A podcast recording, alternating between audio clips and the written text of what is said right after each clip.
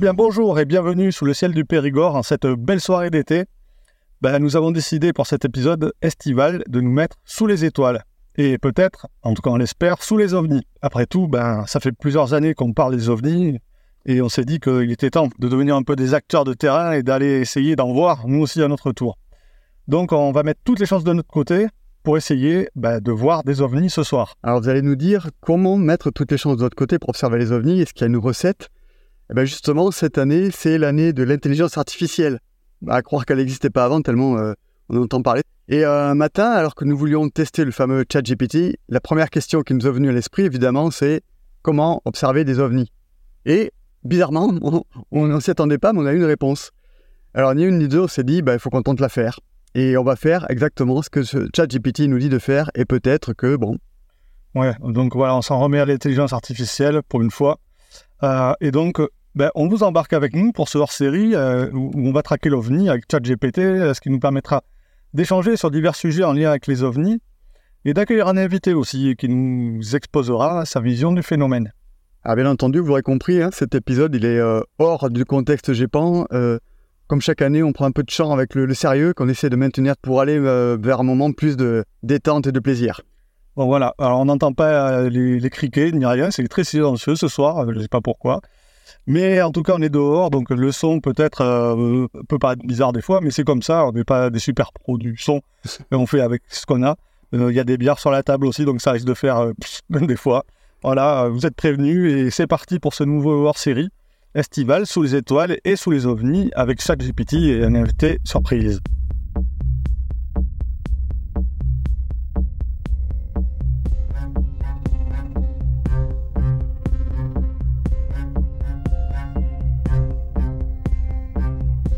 En roue libre sous les étoiles.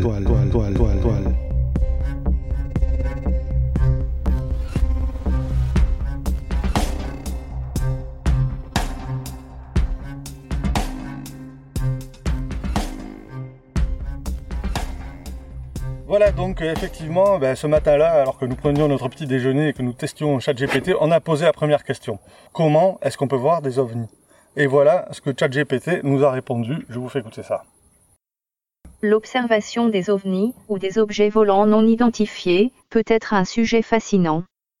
Voici quelques suggestions pour observer des ovnis. Choisissez un lieu propice. Recherchez des endroits éloignés des lumières de la ville et avec un ciel dégagé. Moins il y a de pollution lumineuse, mieux ce sera pour l'observation des objets célestes. Renseignez-vous sur les rapports d'ovnis. Consultez les bases de données sur les observations d'OVNI dans votre région. Cela peut vous aider à identifier les zones où des observations ont été fréquemment signalées. Utilisez des jumelles ou un télescope. Un équipement optique peut vous aider à observer les détails des objets dans le ciel. Les jumelles peuvent être particulièrement utiles pour examiner de plus près des objets éloignés, voilà donc la première euh, réponse de ChatGPT à cette première question qui était assez simple. Quoi. Vous savez qu'on peut voir des ovnis. Comment voir des ovnis plutôt? On est dans un lieu ici. Euh, alors, on est en lisière de forêt. Euh, cette lisière de forêt donne sur, sur une, une prairie hein, qui, qui, plonge sur la vallée. Donc on est en hauteur. Le ciel est bien dégagé. En face de nous, il y a une colline. Pour venir ici, il y a un chemin qui doit faire 2 km à peu près. Donc on est vraiment tranquille. Quoi. Il n'y a, a pas de risque de voiture qui passe, etc. Si vous entendez des voitures, c'est peut-être des voitures qui passent euh, de temps en temps plus loin dans la vallée, mais ça résonne un petit peu. Voilà, donc euh, on est vraiment dans un endroit très très très tranquille et très euh, éloigné de toute pollution visuelle. Là pour l'instant, enfin la nuit tombe, on aperçoit ouais quatre ou cinq lampes au loin quoi de, de maisons, mais vraiment, la lune vraiment pas du tout. Il y a la lune qui se lève. Voilà, donc on est on est pas mal. Concernant les rapports d'OVNI, euh, puisque ChatGPT nous a dit effectivement renseignez-vous et essayez de vous mettre dans des endroits où il y a déjà eu des observations. Alors il faut savoir qu'on est au-dessus, pile, de l'histoire de la vache. Il y a des chauves-souris qui passent. Hein euh, c'est mignon. On est pile au-dessus de, l'endroit où s'est passée l'histoire de la vache qu'on vous a raconté dans le premier hors-série. Euh, voilà, donc euh, là c'était une grosse affaire qui s'était passée. Et il y a eu euh, aussi euh, dans les bases du GEPA, on a regardé dans le secteur ici, juste en bas dans la vallée, il y a eu une observation dans les années 2000. On va vous raconter tout ça. Donc nous avons aussi mis en place des outils d'observation pour, pour commencer et nous allons essayer d'ouvrir grand les yeux. Voilà. Julien a amené son télescope. Bon, tu avais des doutes? Bah, euh, ChatGPT nous a dit que pour voir les ovnis, il fallait un télescope. Moi, j'ai gros doutes parce qu'en gros, euh, dans un télescope, on voit une portion du ciel très très réduite. Donc, euh, comment savoir où passera l'extraterrestre qui nous permettra de... Enfin, je sais pas, ça me paraît bizarre, mais bon, on, regardera, toujours la Lune. Tu, vas être très rapide dans tes réglages. Euh, on va voir, on va, on va essayer de, de jouer le jeu et puis on, on, verra ce qui se passe. En attendant, pour se mettre dans l'ambiance, eh ben, je vous propose d'écouter un petit résumé euh, de, de l'histoire de la vache, donc qui s'est passé juste en bas dans la vallée. Euh, cette histoire-là, euh, on a décidé de vous lire un article de presse qu'on a retrouvé aux archives, qui était dans le Sud-Ouest, et qui résume assez bien l'affaire. Et comme on l'avait pas fait euh, lors de, notre premier, notre première série, parce qu'on n'avait pas l'article en main, eh ben voilà, on va vous le lire. Et puis pour le deuxième cas qui a été enregistré dans la vallée, ben on va vous lire le rapport du GEPAN également, pour savoir de quoi il s'agissait. Et puis pendant ce temps, on, on, continue de s'installer, on regarde le ciel, et s'il se passe un truc, eh ben on vous le dit bien sûr.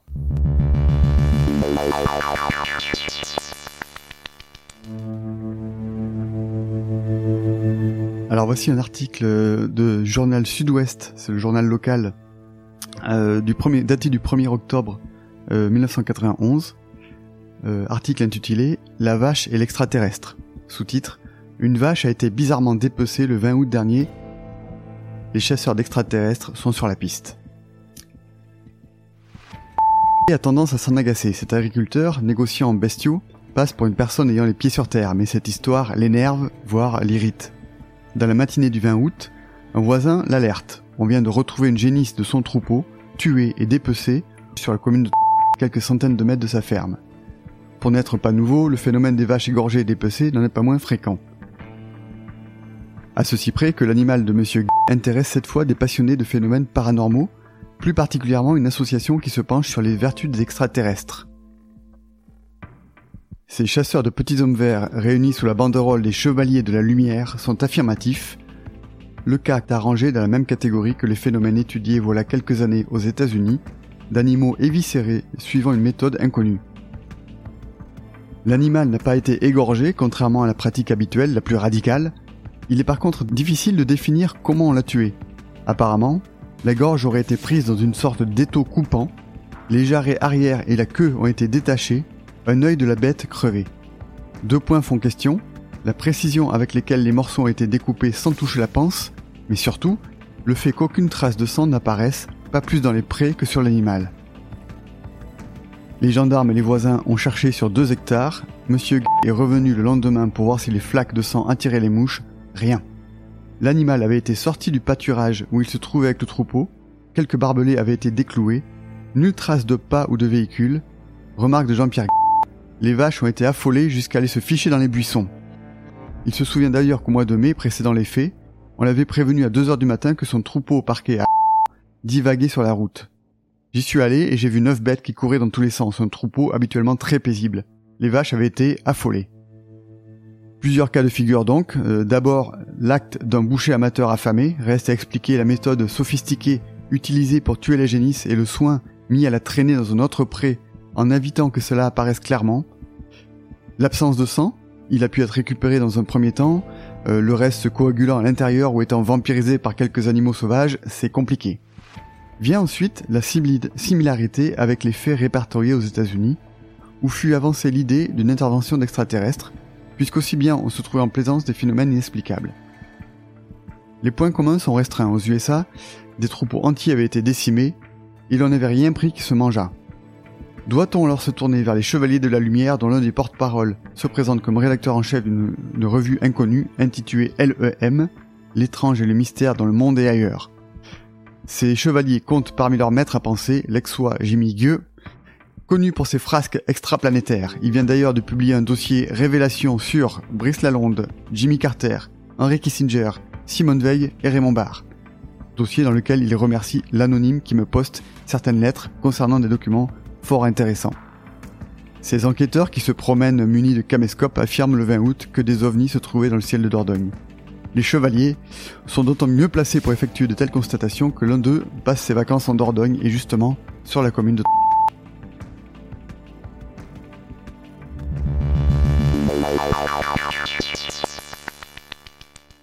Pour le cas trouvé sur la base du GEPAN et qui se passe dans la vallée, ce sont les gendarmes qui commencent par annoncer dans le procès verbal que c'est eux qui sont allés à la rencontre d'un campeur qui disait avoir vu un objet volant non identifié au-dessus du camping pendant ses vacances. Voici ce que le campeur déclare. Actuellement, je suis en train de camper avec mon épouse, mes enfants, ma belle-fille et mes beaux-parents au camping municipal depuis le 1er août 2001. Le 20 août 2001, vers 23h15, je me trouvais allongé dans mon relax face au nord. Ce soir-là, le ciel était étoilé, il n'y avait aucun nuage dans le ciel, il ne faisait pas de vent. Je vous précise que ce soir-là au camping, il y avait une soirée karaoké. En scrutant donc le ciel ce soir-là, en observant les étoiles, j'ai observé dans un premier temps trois points lumineux fixes disposés en triangle équilatéral et équidistant de la couleur d'une étoile. J'ai demandé à mon fils d'aller chercher son caméscope pour filmer l'ovni. Et pendant ce temps, j'ai couru sur le terrain de football d'entraînement pour mieux observer le phénomène. À l'intérieur de ces trois points, j'ai bien remarqué une masse grisée, avec les côtés du triangle. Cette masse a légèrement viré sur la gauche pour passer au-dessus du magasin qui se trouve à l'est du camping. Lors de son déplacement, j'ai bien remarqué que pendant un laps de temps, cette masse grisée masquait les étoiles. Il s'est écoulé environ 3 minutes entre le début de l'observation et la fin. C'est un aspect gigantesque de ce triangle que j'ai pu observer ce soir-là. Il me paraissait être d'une taille prodigieuse, disons entre 4 et 5 degrés de dimension apparente ce qui représente 8 fois la dimension apparente de la Lune. Ce cas a été classé C par le GEPAN, puisque bien sûr, il manquait d'éléments pour pouvoir analyser cette observation. Donc voilà ces deux histoires qui se sont passées dans la vallée. Donc on espère que ben, on pourra être nous aussi le témoin de choses un peu étranges cette nuit, on verra. Euh, pour l'instant, il ne s'est pas passé grand-chose. Hein. La nuit tombe, euh, la lune est levée, comme le disait Julien. Euh, on a vu passer quand même un ou deux avions. Alors c'est vrai qu'on en parle des fois dans les enquêtes. Il y a des outils hein, qui permettent de voir à peu près euh, quels sont les avions qui passent et tout ça, quoi. Ouais, donc là on regarde sur Flight Radar, effectivement. On voit bien le Bruxelles-Tanger et puis le Paris-Malaga. Voilà, qui nous passent devant, les deux qui se suivent, qui vont tous les deux vers le sud. Voilà, et avec quel outil tu regardes ça, toi? C'est Flight Radar 24. Flight Radar 24. on les voit les deux, là, tu vois, les, oui, donc euh, à part ces deux avions, il ne s'est pas passé grand-chose, mais on est à une heure là où vraiment l'obscurité tombe de plus en plus et le soleil commence à passer derrière les collines.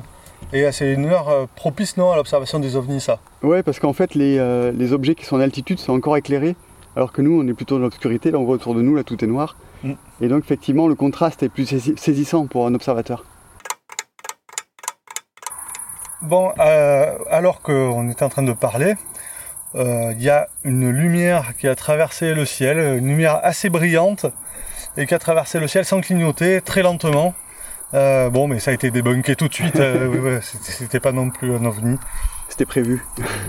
voilà. Alors, dis-nous ce que c'était. Ouais, c'est l'ISS, la Station Spatiale Internationale. On a le ciel qui n'était pas encore très étoilé. là, les étoiles sont en train d'apparaître vraiment très rapidement. Mais en tout cas, c'était le point le plus lumineux du ciel. On ne pouvait pas le louper et ça passe vraiment sans clignoter très lentement. On a vraiment le temps de le voir. Ça peut surprendre et puis surtout quand euh, il y a des gens qui observent ça avec des optiques euh, pas super bien réglées, qui sont défocalisées, hmm. ça peut prendre l'aspect de sphère ou de trucs un peu bizarres. Oui, on a déjà vu ça dans, certains cas. Euh, on va peut-être profiter du fait que ben, ça y est, les étoiles sont apparues pour que tu nous fasses un petit point sur euh, la situation astronomique ce soir-là, un petit peu qu'est-ce qu'on peut observer? Alors là, pour l'instant, on a une vision un peu euh, restreinte parce qu'on a, comme tu disais, en lisière de forêt, donc tout ce qui est euh, côté sud, on voit pas trop. Hmm. Donc là, ce qu'on voit, c'est en se penchant un peu, on voit le triangle d'été, ce qu'on disait là avec le Altaïr, Deneb et Vega, les trois étoiles qu'on voit l'été. Qui, qui, sont au firmament, qui un peu notre repère pendant l'été. Hmm. Et la lune là qui, qui, qui est jolie parce qu'elle est en cendré. Donc il y a un léger croissant et on, devine l'autre euh, l'autre côté de la Lune, ça c'est super joli. Et normalement il y a Mars qui est plus bas, mais on ne le voit pas parce que euh, toujours à cause de nos forêts là. Euh, voilà, donc un ciel d'été typique. Bon. et ben maintenant qu'on est là sous les étoiles, l'idée ça serait peut-être de demander à ChatGPT bah, ce qu'on peut faire pour optimiser nos chances d'avoir la win ce soir et de voir des, des ovnis. Donc ben, on va lui poser la question. Euh, voilà, on est dans un endroit dégagé sous le ciel nocturne. Comment organiser une soirée euh, pour traquer les ovnis?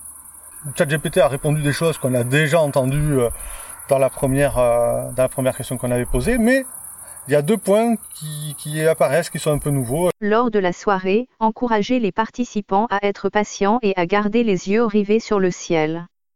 Les phénomènes célestes peuvent être imprévisibles, il est donc important d'être attentif et de signaler tout événement intéressant. Préparez des activités connexes. Pour rendre la soirée plus divertissante, vous pouvez organiser des conférences, des discussions ou des présentations sur les ovnis, l'ufologie et les théories associées.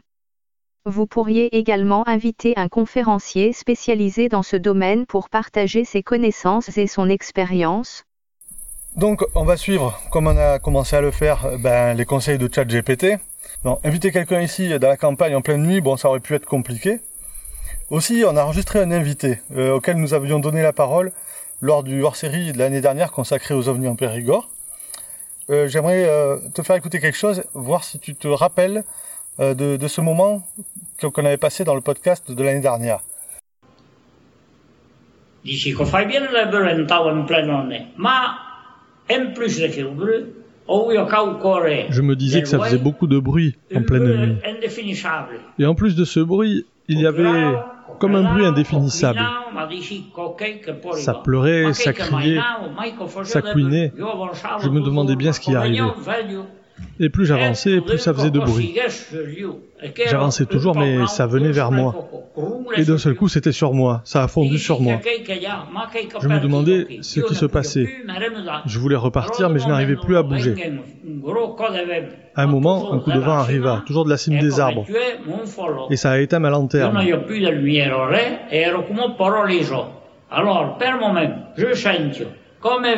n'avais plus de lumière, rien, et j'étais comme paralysé. Ça me tournait autour en criant de plus en plus fort. Ça me tournait autour en criant de plus en plus fort. Et je sentais que ça me chatouillait la figure comme de la plume ou de la soie. Je voulais m'en aller, mais je n'arrivais pas à bouger. Ça a duré à peu près une demi-heure et à un moment, je ne pouvais plus tenir, je suis tombé à genoux. Je suis tombé à genoux en essayant de ne pas casser ma bonbonne, mais c'était de plus en plus fort. Et je me suis dit que pour m'en sortir, il n'y avait pas beaucoup de solutions. Seuls les seigneurs pouvaient me tirer de là. Alors j'ai fait mon signe de croix et comme par enchantement, ça a commencé à s'en aller. C'est parti vers Hautefort. Subitement, il y a eu comme un éclair, quelque chose de lumineux qui n'a pas duré et qui ressemblait à la queue d'une comète. Ah oui, ça c'est de l'occitan. Hein. on en avait parlé l'année dernière lors du dernier euh, hors-série. C'est bien le gars qui racontait une histoire vraiment bizarre qui lui était arrivée et dont on pouvait se demander si elle n'était pas finalement euh, liée à une observation d'OVNI, si je me souviens bien. Ben oui, c'est exactement ça. Et puis euh, ben, on avait un invité à l'époque qui nous avait présenté cette histoire et qui avait pas mal réfléchi sur la relation entre les légendes et les ovnis. Et euh, bon, on, était un, peu pressé euh, par le temps parce que notre hors-série était déjà très long, donc on l'avait sacrément coupé parce qu'on avait une discussion beaucoup beaucoup plus longue. Et on avait dit qu'on reviendrait vers lui euh, pour l'interroger. Alors la bonne surprise, c'est qu'il est avec nous ce soir parce que c'était pas prévu, mais finalement, ben, il a pu venir et se libérer. Donc bonsoir Jean-François. Bonsoir. on est bien content de t'accueillir là. Et ben, écoute, comment t'avais enregistré On va diffuser ton interview telle qu'on l'avait enregistrée. D'accord, oui. Puis après, comme ça, ça nous permettra de, de baffayer, comme on dit chez nous, ou de discuter euh, sur, le, sur les sujets que tu abordes. Un. Allez, écoutons ça.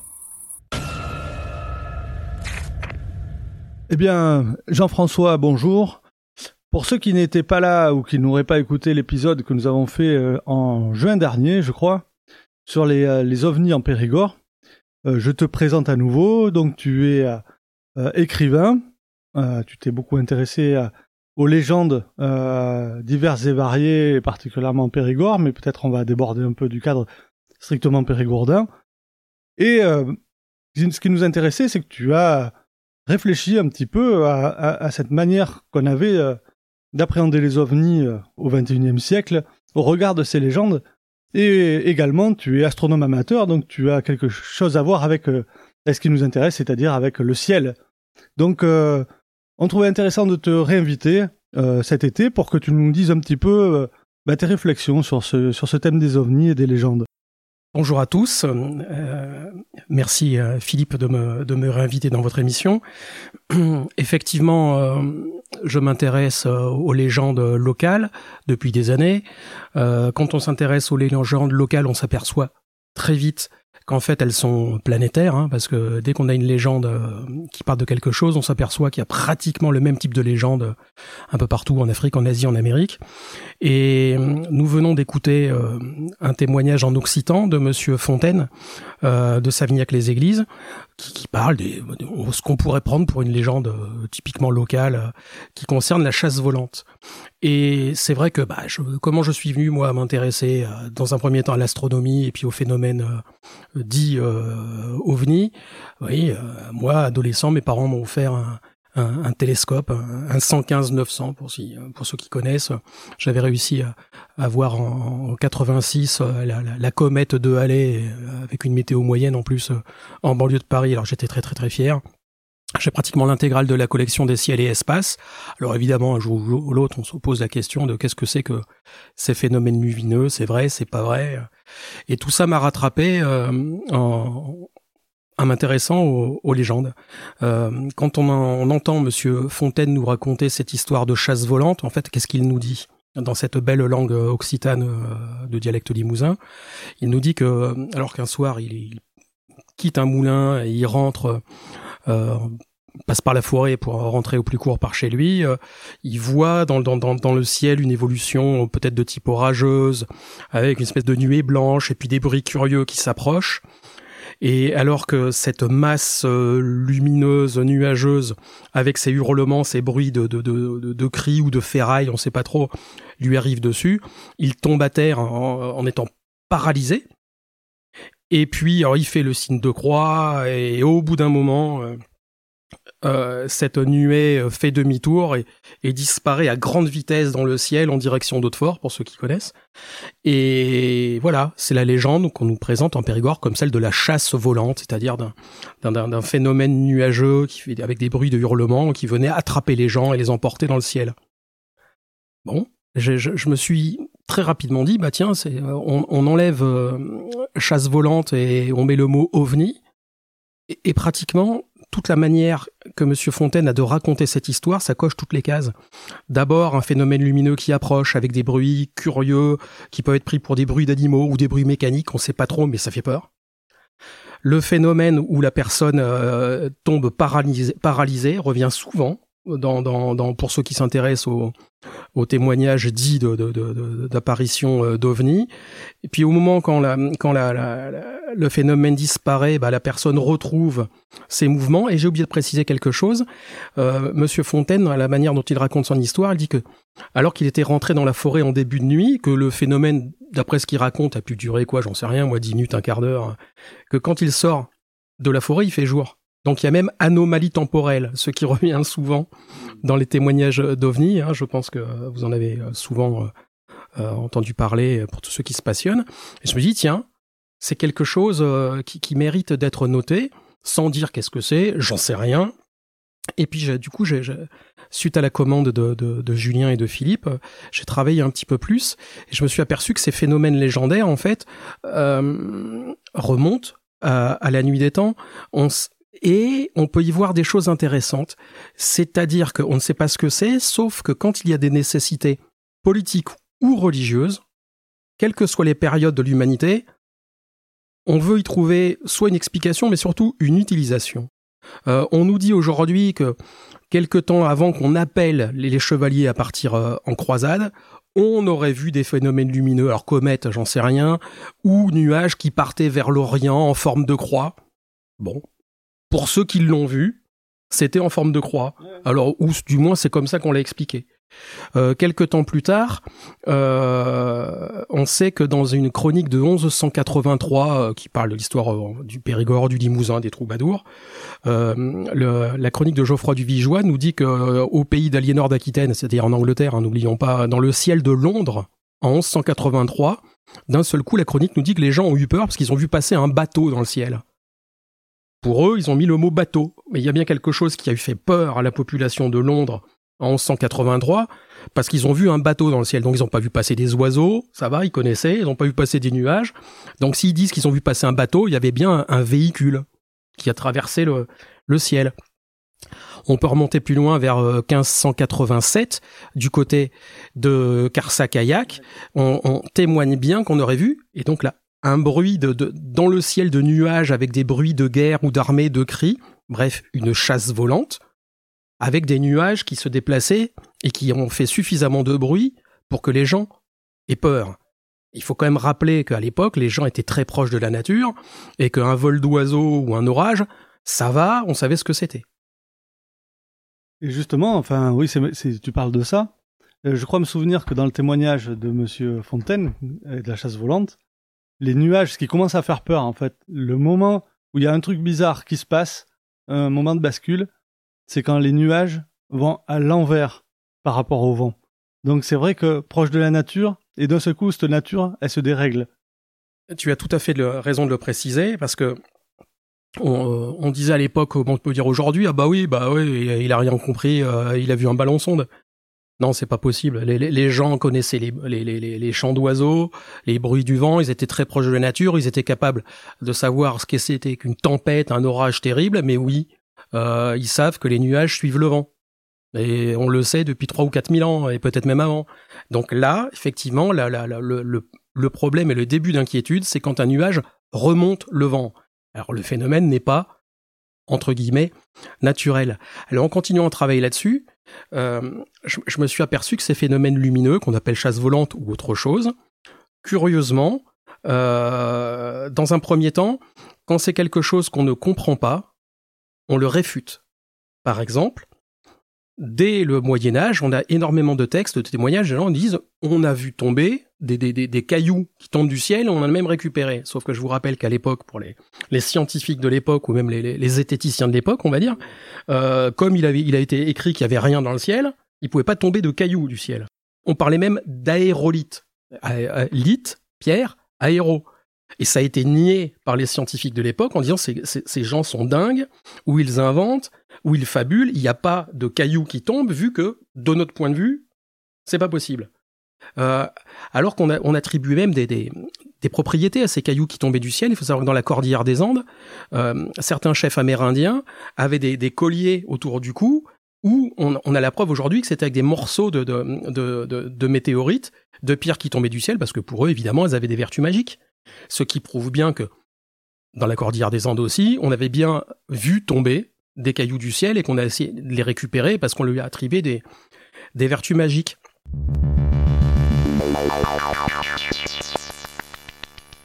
Donc, euh, alors que les criquets euh, maintenant se sont mis à, chanter un peu, euh, c'est pas désagréable. On entend toujours les voitures, mais ça, malheureusement, j'ai l'impression que ça porte loin le bruit hein, la nuit. Hein. Oui, parce qu'elles sont en bas dans la vallée, mais nous on est en hauteur, donc ça remonte. Ça remonte. Bon. Bon, pour l'instant, il se passe pas grand-chose. Hein. bon, la nuit, la nuit, est là. Bon, on, s'est aperçu aussi, pour, pour, pour, tout vous dire, euh, en marchant un peu euh, autour là, ben, qu'il y avait des, des vaches. et bon, on, on, s'est dit que peut-être c'était bien pour attirer les ovnis, euh, eu égard à l'histoire qu'on vous avait racontée une première fois. Oui, oui, on, effectivement, on s'est dit que ça, ça, pourrait appâter, parce que quand on va à la pêche, euh, on, on en voit pour, pour, pour, attirer les poissons. Là, s'il y a quelques années, ils sont dû chercher une vache, là, en, se mettant à côté d'un troupeau, peut-être que ça pourrait... Euh, elles sont plusieurs en plus. Oui, Et puis, on, s'est fait la réflexion s'il y a une truffière pas loin. Oui, voilà, ça, ça fait beaucoup de choses, beaucoup de raisons pour venir dans les coins. Donc, euh, venez, venez les ovnis, on est là, on vous attend. pour l'instant, donc, il se passe pas grand-chose. Euh, moi, j'ai euh, envie euh, de demander quand même à ChatGPT, euh, puisque bon, jusqu'à maintenant, ces conseils sont plutôt, sont plutôt pas mal. Quel dispositif on peut mettre en place pour les attirer? Ouais, c'est là qu'on va attaquer, attaquer le bizarre. Hein. voilà.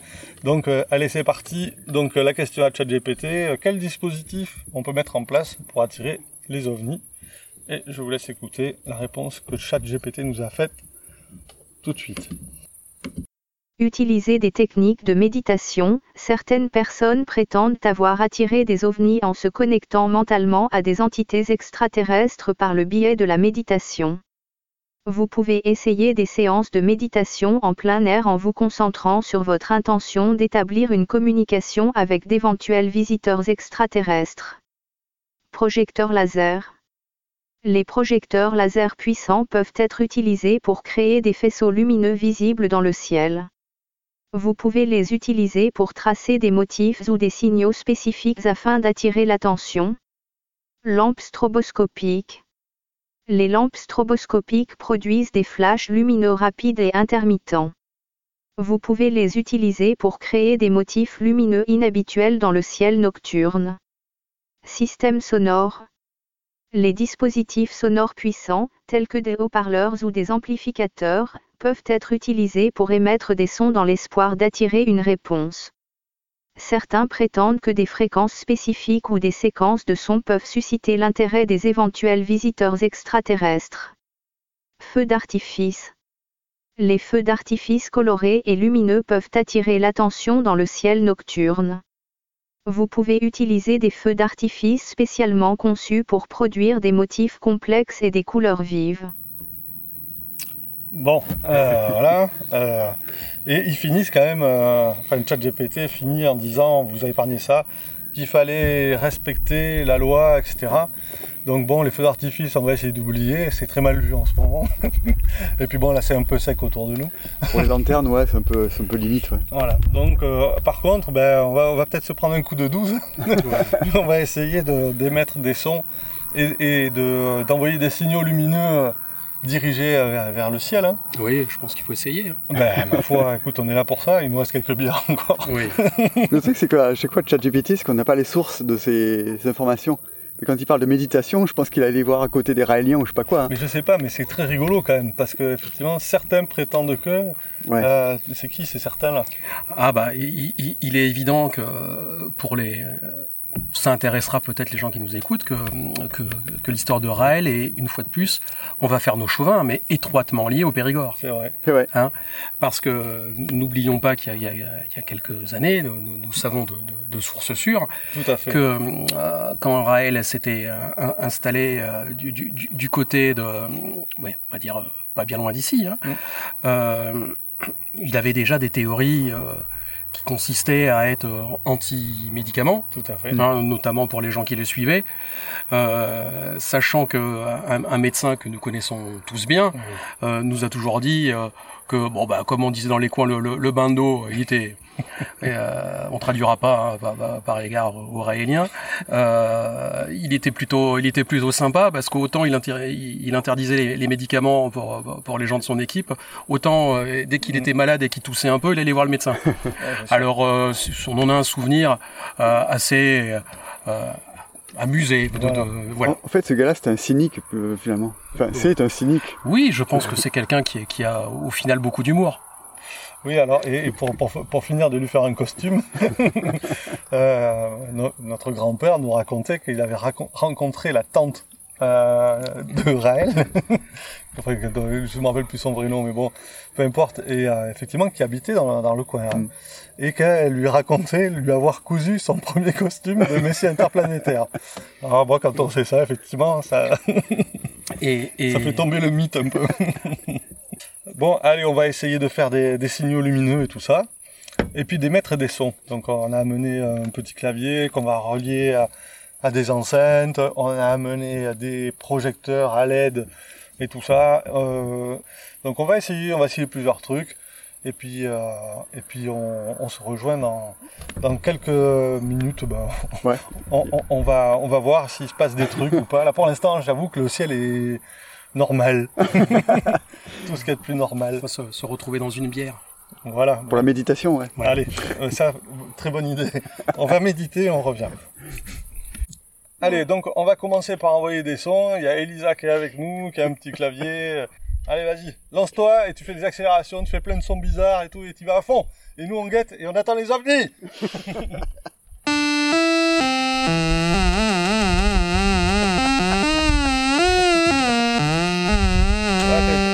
Du free jazz là.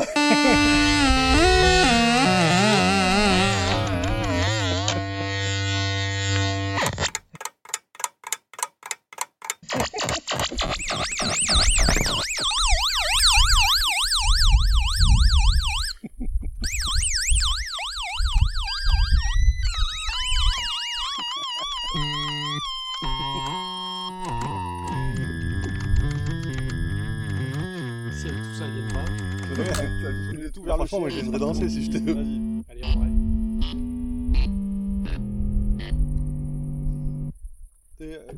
On va faire en même temps, on va envoyer des, des stimulus euh, visuels avec la lampe euh, LED.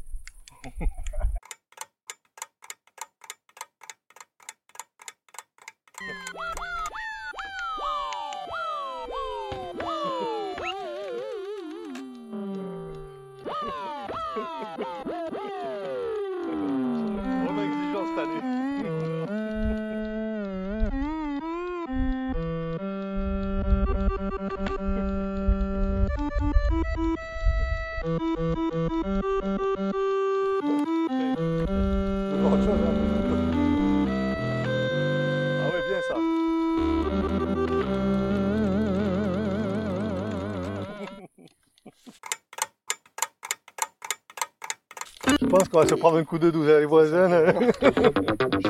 propriétaire des vaches en fait. Le lait va tourner là. Bon, écoute, ça va aller, on va attendre maintenant.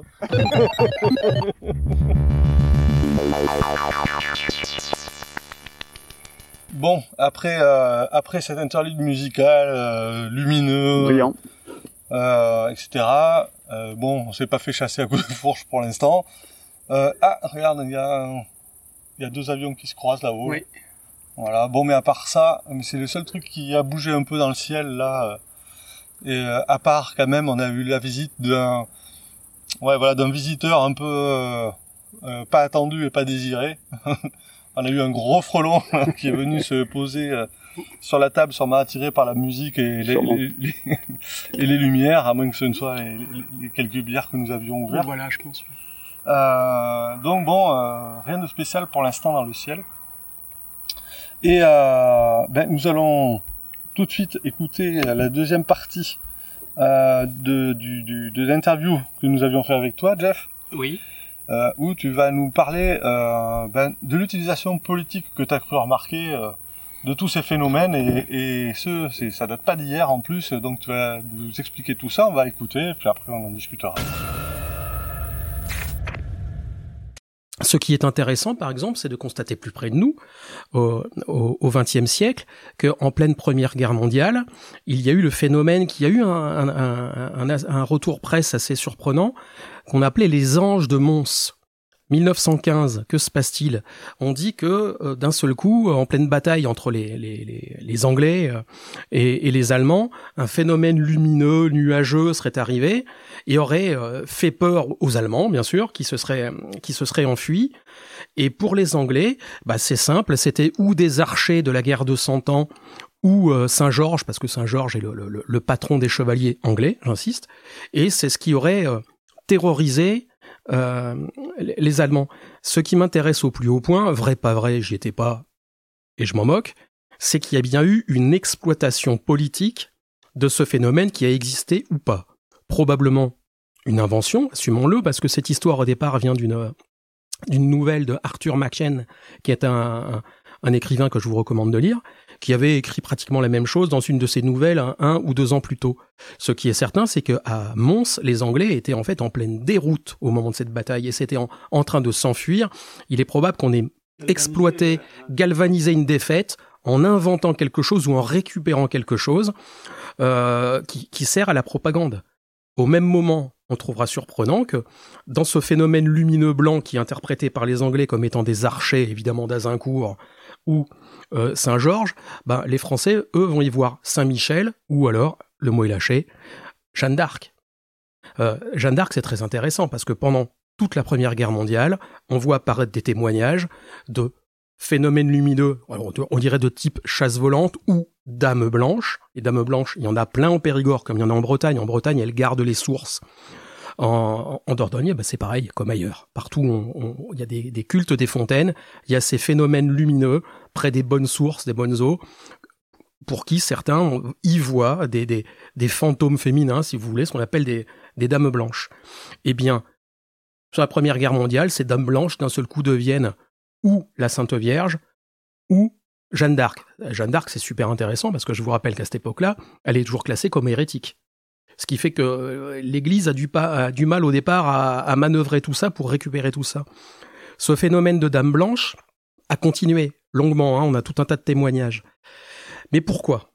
Et c'est là que, je souhaitais prendre la parole aujourd'hui, c'est qu'on s'aperçoit qu'il y a une histoire du, pourquoi de cette euh, récupération politique. En fait, en France, au départ, le, le, les gouvernements français ont vécu un véritable drame à partir de 1883, c'est-à-dire la, mort du dernier roi, euh, le Bourbon, euh, en ligne directe, hein, parce qu'après il n'y a plus que les Orléans, les, branches cadettes, mais dont les, les catholiques intégristes ne, veulent pas, parce que la, branche cadette avait accepté le drapeau de la République. Ça a été une véritable panique et désespoir que l'arrivée de cette République, en même temps que la fin de la, lignée des, des, rois euh, catholiques et nés Bourbon.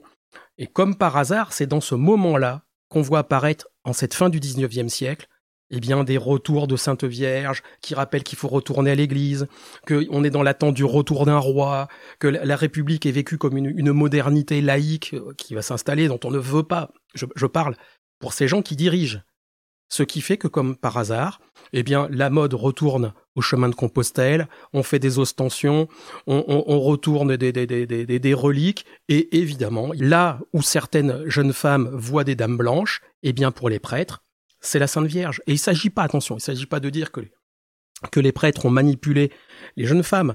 Pour un prêtre, oui, une apparition, une dame blanche, c'est la Sainte Vierge. Ça, c'est un premier point. Le deuxième point, c'est qu'il arrive pour ce même, et cette fois au niveau mondial, personne qui, dirige les territoires, qui dirige les pays, vous savez que quand on dirige, on se doit d'avoir des réponses. Quand on les a pas, il vaut mieux nier le problème. C'est de la communication, hein, rien de neuf, hein, ça, existe depuis, euh, pareil, euh, depuis au moins 2000 ans. Arrive un autre drame pour ces gens-là. 1917, vous vous rendez compte? Le tsar, il se fait tuer et il est remplacé par un nouveau système politique qui s'appelle deviendra le, communisme et la dictature communiste. Imaginez l'angoisse pour tous ces, gouvernements bien installés euh, qui voient pas où eux est le problème vu qu'ils sont bien installés euh, depuis des siècles. La panique, ce qui fait que on revoit au même moment euh, ce, phénomène où on recrée des sociétés secrètes de type néo-templier, euh, on retrouve des templiers, des sociétés qui sont en recherche. Et avec tout ça, c'est pas surprenant que quand le danger pour ces gens-là euh, grossit, parce que personne n'avait prévu avec la Seconde Guerre mondiale que finalement euh, Staline bat Hitler. On sort de la Seconde Guerre mondiale euh, avec la même panique pour ces, régimes euh, capitalistes installés qui sont extrêmement inquiets. Surtout que la technologie euh, côté communiste commence à faire ses preuves avec des fusées, avec des... C'est pourquoi j'ai tendance à dire que ces phénomènes lumineux qu'on va voir apparaître post-Seconde Guerre mondiale, on peut supposer qu'il y a eu la même tentative d'exploitation parce que ça pouvait rendre service aux structures de gouvernement en place. On, y voyait euh, des saintes vierges ou des dames blanches qui allaient dans le sens de ces gouvernements en place. Là, on va peut-être voir apparaître euh, bah aujourd'hui on va appeler ça des, des, Foo Fighters ou des, ou ovnis, mais qui évidemment tombent ou se posent du bon côté, ce qui, permet à, à ces gouvernements de faire croire ou supposer qu'ils auraient peut-être une technologie supérieure à ceux d'en face. Ça peut expliquer Roswell, ça peut expliquer Trinity, ça peut expliquer d'autres choses parce que il ne faut pas oublier à cette époque-là la paranoïa dans lequel vivaient les États-Unis euh, vis-à-vis de tout ce qui était communiste, et puis surtout l'angoisse.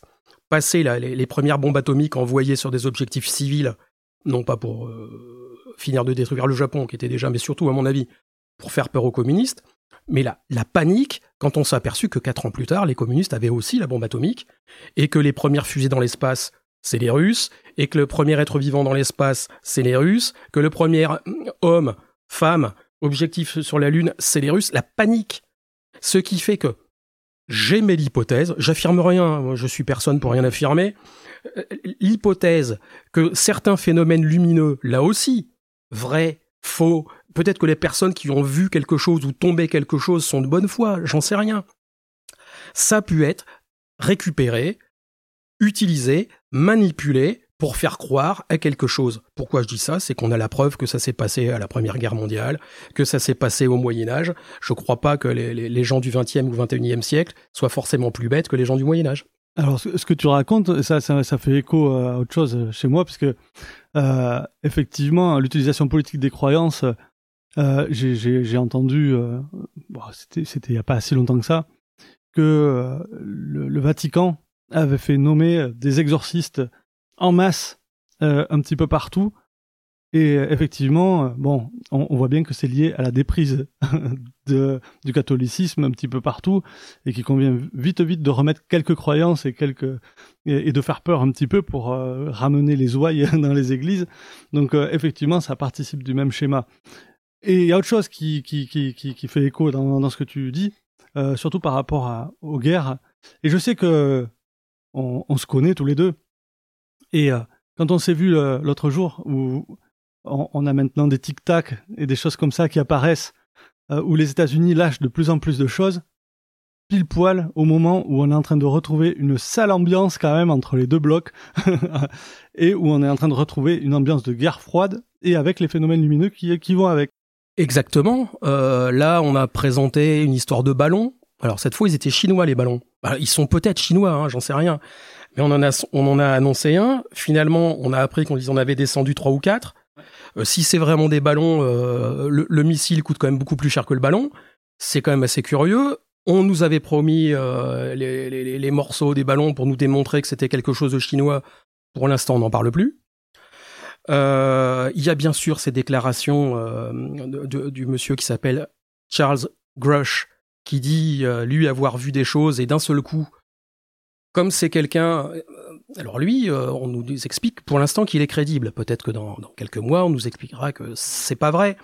Mais il y a effectivement, à nouveau, une ambiance curieuse euh, qui fait que euh, il se passe des choses autour de ces phénomènes euh, lumineux. Alors certains les rejettent en masse et d'autres veulent faire croire qu'ils maîtrisent. Je dis simplement que c'est ce qui s'est passé au XIIe siècle. C'est ce qui s'est passé au XIIIe siècle, au XIVe, au XVe, au XVIe, au XVIIe, au XIXe, au XXe. C'est pourquoi j'ai la faiblesse de, penser que c'est probable qu'il puisse se passer la même chose au XXIe. Oui, alors euh, donc si euh, si je suis bien ta thèse, effectivement, il y a des bon au Moyen Âge on appelait ça des anges ou ou, euh, ou des diables ou des choses comme ça. Aujourd'hui, on est dans une société plus technologique, effectivement, où on voit les puissances qui s'amusent à flinguer leurs propres satellites pour montrer qu'ils sont capables de flinguer les satellites. Donc il y a une guerre de communication quand même qui est qui bat son plein et on retrouve encore une fois, ben, cette fois c'est des tic-tac, des trucs de haute technologie où effectivement peut-être qu'on aurait l'envie de faire croire qu'on maîtrise certaines choses, euh, ou euh, en tout cas qu'on est en possession de certaines choses, et pas l'autre que donc on a une supériorité. J'espère pas donner un tronc trop, euh, comment dire, complotiste à, l'affaire parce que je, parle de faits avérés et puis comme je dis toujours dans ces dans ces histoires de de, complot effectivement il faut se, se, méfier des gens qui voient des des complots partout mais et j'insiste là-dessus mais je veux rajouter derrière mais il faut se méfier tout autant de ceux qui n'en voient nulle part hein. Bon alors voilà, euh, Julien, toi tu, as découvert un petit peu euh, cet entretien qu'on a vu avec Jeff. Ça t'appelle des commentaires, il y a des choses que, que tu vous as remarqué pendant la diffusion C'est vraiment passionnant parce qu'effectivement, ce qu'on voit, c'est que finalement, moi ce que je retiens, c'est que de, outre les aspects politiques, mais en fait, on a toujours vu des trucs dans le ciel bizarres et euh, des trucs qui se ressemblent finalement à ce que ce qu'on voit maintenant. Et c'est pour ça, enfin moi, je, pour revenir justement avec le, le GEPAN, c'est pour ça que j'aime bien la, j'adhère à la démarche du GEPAN qui consiste à quoi euh, quand on voit des trucs bizarres dans le ciel, on repart de ce qu'on a, c'est-à-dire les faits, rien d'autre, pas le contexte, pas et euh, on essaie pas, on essaie pas de tirer des conclusions qu'on sait pas tirer parce que on n'a pas de preuves. Donc voilà, c'est euh, moi c'est pour ça que je voulais, oui, j'adhère à cette démarche finalement de repartir des faits et puis de de rien d'autre, parce que le contexte, on voit bien qu'il est mouvant. Et finalement, ce que tu, ce qu'on écoutait tout à l'heure sur le, le gars qui qui voyait une chasse volante dans le ciel, il y avait tous les éléments d'une rencontre de troisième type qu'on qu'on décrirait comme ça maintenant. Euh, oui, oui, oui, c'est ça dont, qui m'avait intéressé. J'en avais parlé avec euh, avec Philippe, c'est que euh, ce, monsieur raconte son histoire telle qu'il l'a vécue, euh, mais euh, avec ses mots à lui de, du, du monde rural. C'est ça. Donc pour lui, c'est une obéie, c'est une bête, un, une monstre, un monstre, et puis voilà. Mais aujourd'hui, avec le, le, le, le même, euh, même phénomène curieux, si on y met un jargon scientifique, on pourrait euh, dire c'était peut-être un phénomène type UFO ou OVNI ou, ou, pas PAN, je crois, ouais. PAN. Ouais. Eh ben nous, on n'est pas encore euh, à l'aube d'une rencontre du troisième type pour l'instant. on a vu beaucoup d'avions, euh, quelques satellites. Alors là, les étoiles se sont vraiment levées. Là, on voit le W de Cassiopée. Alors moi, je ne suis pas du tout euh, astronome, mais bon, à, à force de, ah bah là, de on a la grande ours en plein ici avec l'étoile polaire juste à droite. Voilà, donc il y a quelques repères assez évidents. Il y a un beau ciel d'été. Et, euh, et, je me faisais la réflexion tout à l'heure parce que je voyais la lune qui se couchait euh, à travers les arbres. Euh, voilà. Et ça me rappelait une histoire qui, qui, qui est arrivée euh, le lendemain, le surlendemain de l'histoire de la vache, euh, donc qui, qui, était une histoire qui s'est passée au bord de la rivière. Donc nous, on était vraiment euh, partie prenante de, de, de, ces histoires d'ovnis là dont on a entendu parler pendant deux jours entiers.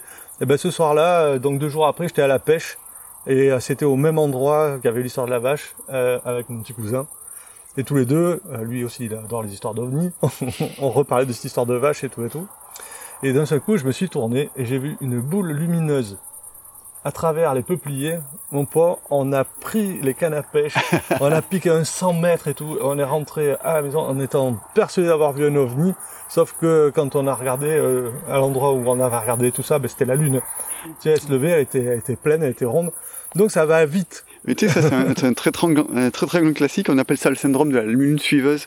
Tous ceux peuvent, euh, qui, enfin surtout quand on est en voiture et que la lune à travers les arbres, en fait, tu as l'impression que le truc euh, est en train de voler à la même vitesse que toi et essayer de te suivre. Mm. Et ça, c'est un très très grand classique des enquêtes ufologiques. Il y a plein de cas comme ça où finalement on s'est aperçu que c'était la lune et que parfois même on a pu le prouver. Je sais pas si on avait raconté cette histoire dans un épisode, mais oui. euh, en, en, gros, c'était bah oui, on l'a raconté l'histoire. Des... Euh... Ouais, c'est ça. Ouais. Et euh, en, en, gros, les gars, oui, c'est ça. Et puis avec un cycle Saros, 18 ans plus tard, tu peux prouver que bah, les circonstances étaient telles qu'effectivement, ça pouvait pas être autre chose que la Lune. Donc, en tout cas, voilà, ça m'a évoqué ça, mais ici, euh, pour l'instant, c'est très calme. Eh ben, on va profiter d'être là ensemble et d'être, euh, on est bien là. il fait très bon et tout ça. C'est l'été, on est un peu en roue libre, c'est, c'est, parfait. Euh, eh ben, on va en profiter pour faire notre exercice annuel de revue de presse de l'OVNI.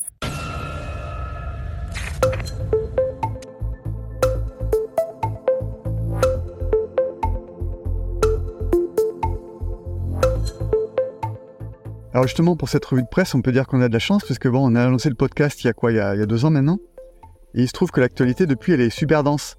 Et euh, c'est avant tout aux États-Unis que ça se passe. Et euh, ce qui est nouveau, finalement, c'est que c'est l'officialisation que les services secrets, les services officiels, en tout cas gouvernementaux euh, américains, s'intéressent de près au sujet.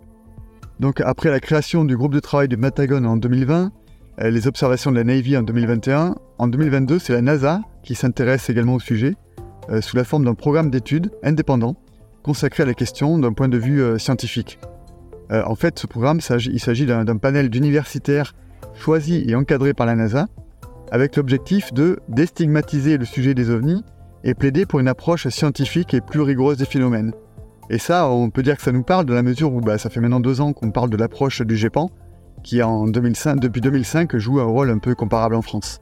Bon, peut-être que le directeur de la NASA, même c'est sûr, il écoute le podcast. Et donc, euh, ça l'a inspiré. Ouais, c'est sûr. Ouais. Et puis euh, d'ailleurs, on devrait peut-être une version, faire une version internationale. The UAP Files by Philippe and Julian and Elisa. On va faire le générique au clavier. ça, ça va être bien. Donc, ce groupe a tenu sa première réunion publique où ils sont restés prudents. Hein. Alors, je cite Les données existantes et les exposés des témoins sont insuffisants pour fournir des preuves concluantes sur la nature et l'origine de chaque événement. Donc, comme ça, ils se mouillent pas. Hein. Donc il y a quelques 800 phénomènes aériens non identifiés qui ont été collectés. Et euh, ils en ont identifié entre 2 et 5% qui sont vraiment anormaux. En fait, euh, c'est un peu les mêmes chiffres que, que récolte le GEPAN avec ses cadets. Quoi. Bah, c'est les cadets du GEPAN exactement. Euh, ils en sont un peu au même point. Et d'ailleurs, il faut savoir que le GEPAN a été auditionné hein, par ce panel d'experts de la NASA. Oui, d'ailleurs, euh, on peut le glisser euh, au passage. On est en train de préparer un épisode spécial. On est beaucoup dans les épisodes spéciaux en ce moment. Pour la rentrée autour de ce sujet-là, il faudra pas le louper parce que je pense qu'il va mériter le détour. Ouais, c'est ça. Bon, on n'en dit pas plus pour le moment, mais euh, on, on est sur fers.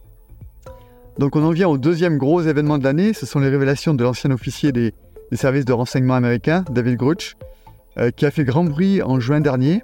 Alors celui-ci, il a affirmé que le gouvernement euh, américain détenait, je cite toujours, des appareils intacts et partiellement intacts récupérés sur les lieux de crash d'OVNI, et il estime que ces derniers sont euh, d'origine non humaine. Donc il explique avoir livré au Congrès des informations classifiées à ce sujet et euh, cachées illégalement aux élus américains. Ça, c'est vrai que c'est énorme. Et je crois que c'était un ancien colonel. Ouais, mais alors, euh, bon, c'est comme disait Jeff tout à l'heure, il y a toujours un, un- un- un mais. Euh, en fait, euh, lui, il avoue qu'il les a jamais vus en personne, ces, ces objets non identifiés. C'est un peu, c'est un peu l'homme qui a vu l'homme qui a vu l'ours, donc finalement, il avance des trucs, mais sans aucune preuve. Il a même aucun indice, et il faut juste le croire sur parole. Donc, euh, pourquoi il fait ça? Mystère. Ça se trouve, il est de bonne foi, on sait pas. Mais en attendant, bah, je j'ai pas l'impression que ça puisse faire avancer beaucoup le, le schmilblick, cette histoire. Donc, tu sais, on va rappeler la phrase de l'astronome Carl Sagan, qu'on utilise souvent ici. Euh, des affirmations extraordinaires nécessitent des preuves extraordinaires. Et pour le moment, ben, on les attend toujours. Et ça me rappelle ce, ce fameux rappeur aussi l'année dernière qui devait faire un truc énorme qui a fait flop. euh, c'est bizarre, les Américains promettent toujours des grandes révélations et puis ça finit toujours euh, un petit peu en autre boudin. Mm.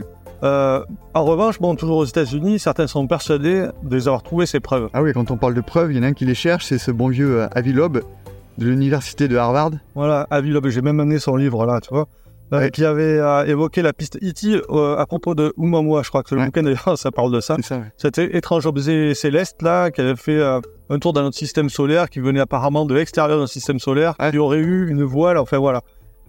Bah, euh, le problème avec Oumuamua, justement, c'est qu'il est reparti aussi vite qu'il est arrivé, donc c'est difficile d'aller plus loin dans les investigations. Et donc, euh, Avi Loeb, il cherche une autre piste. Il, il- il- il cherche à creuser une autre piste. Et donc, en 2014, il y a un astéroïde qui est tombé sur Terre et des fragments ont échoué en Papouasie-Nouvelle-Guinée. Donc, jusque-là, rien de vraiment anormal. Sauf qu'en 2019, euh, toujours cet astronome-là, Avi Loeb, euh, s'est intéressé au sujet et, euh, d'après ses calculs, cet astéroïde a une caractéristique intéressante c'est qu'il vient pas du système solaire comme un météorite normal, mais comme Oumuamua, il viendrait d'un, enfin, il aurait parcouru l'univers d'une étoile à l'autre finalement. Il faut rappeler quand même que ce gars-là, Loeb, c'est pas à la peine six semaines non plus. Non, non, c'est le, c'est, c'est un responsable de, l'astronomie à l'université d'Harvard. Donc Donc, ce, ce météorite aurait fait comme euh, moi, moi là, c'est c'est dont tu parlais là? Bah, c'est ça. Bah, j'ai l'impression que c'est un peu son dada euh, à Loeb, notre astronome, c'est que il adore les, les objets interstellaires.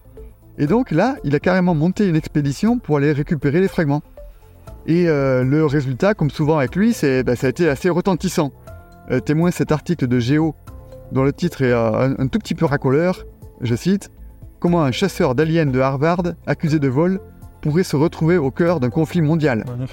Voilà, donc ça c'est, ça, c'est du titre. Donc si je cite l'article euh, de Géo, ils disent À la suite de la découverte de la zone exacte du crash, comme l'explique le Daily Mail, le chasseur d'OVNI et ses collègues ont organisé une expédition afin de récupérer des fragments de cette météorite, baptisée Interstellar Meteor 1, IM1, à l'aide d'un bateau sur lequel se trouvait un puissant aimant. Donc en fait, il a dragué le fond, du, le fond de l'océan. C'est ça. Euh, Donc après avoir analysé les débris, Avilob a assuré avoir trouvé des éléments de technologie extraterrestre, rien de moins, provenant d'une autre galaxie que celle du, du système solaire. Alors ça, je sais pas si c'est Avilob qui l'a dit ou si c'est Géo, parce que notre galaxie, ça me paraît un peu bizarre. Bon. Il serait donc, selon lui, la preuve d'un vaisseau, qu'un vaisseau d'origine alien est passé non loin de notre planète. Vraiment, mais euh, c'est énorme. Mais pourquoi cette histoire de vol? Ouais, bah alors c'est que c'est parce que l'histoire ne s'arrête pas là. En fait, le gouvernement de Papouasie-Nouvelle-Guinée accuse Avilob et son équipe d'avoir contourné les procédures requises pour euh, obtenir une, autorisation valide, finalement, de faire des recherches. Et donc, cette découverte s'apparente à, à du vol, et surtout s'il est confirmé qu'ils ont une valeur scientifique. Or, euh, si on tient là vraiment de la technologie alien, comme l'affirme Avilob, ben, on imagine que l'enjeu est assez énorme. Donc, cette affaire est assez récente. Euh, pour, le moment, les officiers locaux euh, de Papouasie-Nouvelle-Guinée évoquent la possibilité d'in- d'inculper carrément la, euh, Avilob au pénal. C'est chaud. Ouais, donc, euh, bon, je sais pas comment ça va se terminer, on verra. Bon, tu as beaucoup parlé des USA, mais euh, ailleurs, qu'est-ce qui s'est passé en France, par exemple? Alors en France, la principale actualité, c'était l'organisation du colloque Caipan 2 par le GEPAN à Toulouse, hein, le 13 et 14 octobre 2022, euh, auquel j'ai eu la chance d'assister, parce que le, le dernier c'était en 2014, donc ça faisait un petit bout de temps. Ouais, alors justement, enfin le Caipan, on a fait un épisode exprès sur euh, sur le cas qui avait été présenté par le GEPAN au Caipan, parce qu'on se disait mais pourquoi ils ont présenté ce cas-là, c'est bizarre, donc on avait fini par le présenter, mais ça vaut peut-être le coup de rappeler qu'est-ce que c'est le Caipan. Alors Caipan, c'est un acronyme qui veut dire euh, collecte et analyse des informations sur les phénomènes aériens non identifiés. Et durant ces deux journées, bah, il y avait eu plus de 100 participants de 13 nationalités, donc des scientifiques, des experts techniques, bah, des enquêteurs et des membres d'associations liées au domaine de l'ufologie, et qui ont tous présenté leurs travaux. Et donc euh, cette deuxième édition portait sur deux thématiques. Le premier c'était sur les enquêtes, euh, plutôt axé méthodo, et le deuxième thème c'était sur les outils et les, conna- les connaissances euh, mises en œuvre. Alors euh, que retenir de ce colloque? En gros, il y a ben, Gilles et Antoine y ont présenté la- leur hypothèse de vision optique dont on a longuement parlé sur deux épisodes. Euh, le GEPAN a présenté un cas inexpliqué, tiens, pour lequel l'enquête est terminée. Un- donc un cas potentiellement un KD. Euh, c'est une, une observation qui est restée bon, très étrange et inexpliquée, donc comme euh, la définition en KD. En fait, c'est une observation euh, réalisée en Bretagne en, janvier- en janvier 2020. Ce sont plusieurs rectangles rouges dans le ciel, à proximité de plusieurs sites militaires. Et euh, voilà, donc il y a eu un article dans West France récemment sur le sujet. Bon, peut-être qu'on en fera un épisode un de ces jours. Mais je, je crois que Antoine Cousin nous en avait Ouais. parlé et il avait raconté brièvement, mais il, avait il nous l'avait raconté un petit peu en. Quoi C'est ça, mais en fait, en, que- en première. il était en train, il était sur l'enquête, il était en train de, dire- de nous dire que pour l'instant, il n'a pas d'hypothèse euh, viable. Effectivement, moi, ça se confirme que, ouais, je pense que ça va finir en KD. Bon, super. Donc à signaler toujours pour, euh, sur le Caipan, une intervention du responsable de la NASA en, char- en charge du programme dont on a parlé au début, hein, qui est venu expliquer sa démarche et son approche. Euh, Il y a eu une intervention d'un universitaire allemand aussi qui a fait euh, une intervention intéressante à Cancayal. Euh, en gros, lui, son idée, c'est de mettre en place euh, un, euh, un organisme comme le GEPAN dans son pays. Donc ensuite, on a eu Jacques Vallée, évidemment, euh, personnalité mythique du milieu de l'ufologie, On va y revenir. on va y revenir.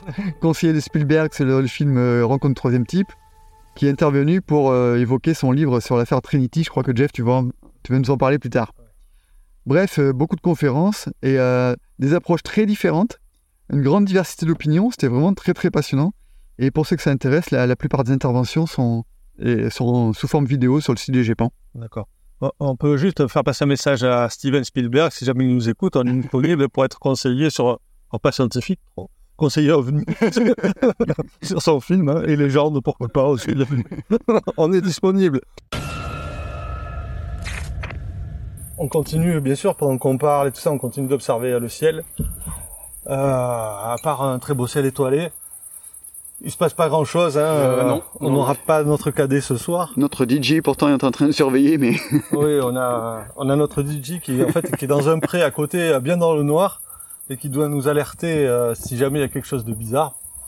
Mais euh, il y a un très très beau ciel. Voilà, bon, c'est déjà ça, c'est déjà ça de gagner. Hein. Donc, euh, on, on voulait aussi profiter d'être ensemble avec ChatGPT. N'oublions pas que ChatGPT est toujours, toujours branché, toujours dans le secteur. est cinq ce soir, c'est vrai. Voilà, c'est vrai. C'est vrai. Donc, euh, et, et Gros Quick, notre mascotte euh, Six. extraterrestre. voilà. Euh, donc, qui a l'air dubitatif. il est un peu, quoi, il attend les collègues et ils, ils sont pas pressés de se manifester, Ouais, visiblement. Donc, si vous voulez voir euh, notre mascotte, bien sûr, euh, vous pouvez la voir sur, euh, sur Twitter. J'imagine que tu as mis quelque chose. Sur Twitter. Euh, sur Facebook, je vais essayer. Sans garantie de résultat. J'essaierai de le partager aussi, ça va être compliqué. Voilà. Euh, et donc, on voulait profiter d'être réunis. Bon, là, la, la, la soirée est bien, bien, bien avancée. Euh, on, on va se faire le questionnaire de l'OVNI. Et alors, on s'est demandé si on pouvait faire le questionnaire de l'OVNI euh, aussi avec ChatGPT. Donc, euh, ben, on y va. Euh, ce que je vous propose, c'est que, alors, ce, questionnaire de l'OVNI, bien sûr, bah, c'est une, manière aussi d'évoquer euh, bah, les ressentis de chacun face au phénomène. euh, voilà. Donc, ben, on va, on va demander à ChatGPT ce qu'il en pense. Jean-François, on- on avait enregistré le questionnaire de l'OVNI en ne sachant pas si tu pourrais venir ou pas, donc on va réécouter ce que tu as dit. Oui, d'accord. Et ensemble, eh ben, après, on va commenter tout ça et ça va ouvrir la discussion euh, sur, sur les différents sujets qu'on va aborder. Très bien. Allons-y, messieurs, dames.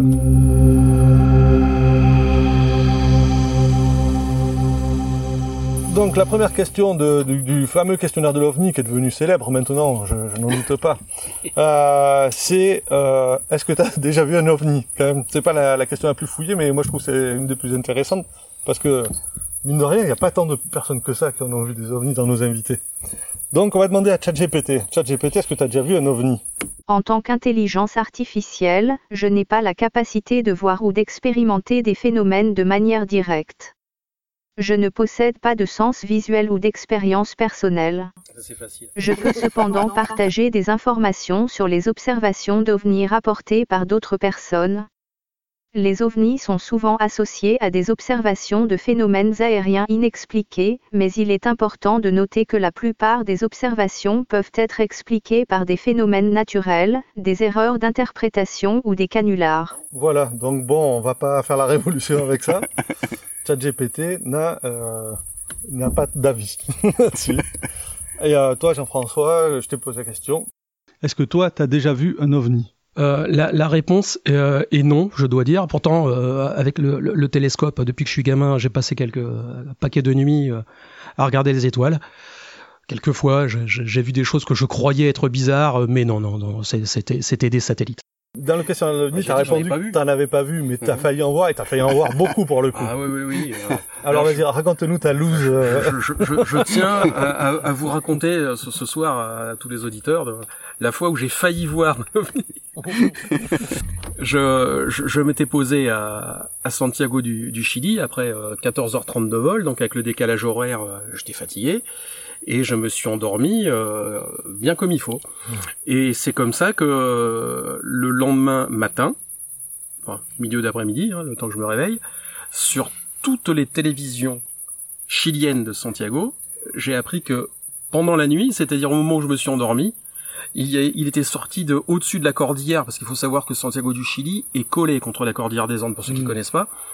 Euh, mais, mais 15, 20, 25 euh, boules lumineuses qui, qui étaient apparues, qui venaient de la cordillère, qui se sont arrêtées au-dessus du ciel de Santiago et qui se sont mis à, à, à faire des ronds, à faire des tours, des loopings, Mm. des virages. Et ce, ce qui fait qu'une partie de la population de Santiago, et ben, beaucoup de monde, Ouais. ont vu ça.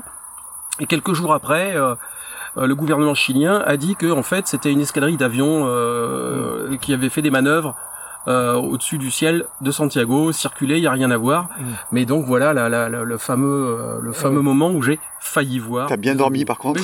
Très bien dormi. voilà. Bon, et, et nous, euh, Julien, il faut qu'on réponde aussi à ça. Ouais, Donc, bah, euh, non. ben, moi, je pensais que ce soir, ça serait, euh, je sais pas, on avait tellement mis euh, sur cette soirée euh, misée euh, avec euh, la musique, les, les lumières et tout ça, et en fait, bon, ben, pour l'instant non. Si avec ça ils répondent pas, euh, Ouais. ça a douté de tout. Et même la vache, en fait, on, euh, bon, ben, on a vu une vache morte. on peut pas Et garantir. encore, on l'a même pas vu. Et, et c'est vrai qu'on l'a même pas vu. Donc euh, voilà, Euh, on avait fait à l'époque de la vache, on avait fait un peu ce qu'on est en train de faire ce soir avec des copains, Ouais. puisque on- si vous vous rappelez un petit peu de, de- de- on avait brossé un peu le contexte avec des copains du village. Et il se trouve que euh, à l'époque de la vache, tout le monde voyait des ovnis partout. Hein. Ouais. Euh, et donc euh, on, on avait des appels euh, de personnes qui voyaient des ovnis et on avait décidé nous aussi euh, de nous poster dans certains endroits. Euh, on, on a on a amené à l'époque un dictaphone et un appareil photo. Et, bon, ben c'était un peu comme ce soir qu'on a vu des étoiles. On a passé des bonnes soirées avec les copains. C'était toujours ça de prix, mais on n'a pas vu d'ovnis. Donc voilà, nous non plus, on n'a jamais vu Et d'ovnis. tu te rappelles du voisin qui nous disait qu'il voyait des extraterrestres quasiment tous les soirs oui, Qui nous avait appelé un soir en disant venez voir, ils sont là. C'est- oui, c'est ce qu'on avait raconté. C'était des avions. c'est ça. Bon, après, voilà. Encore une fois, les contextes, les machins, les- les- l'emballement général a fait que... euh, déception. voilà, déception. Donc, on va passer à la deuxième question du questionnaire de l'OVNI.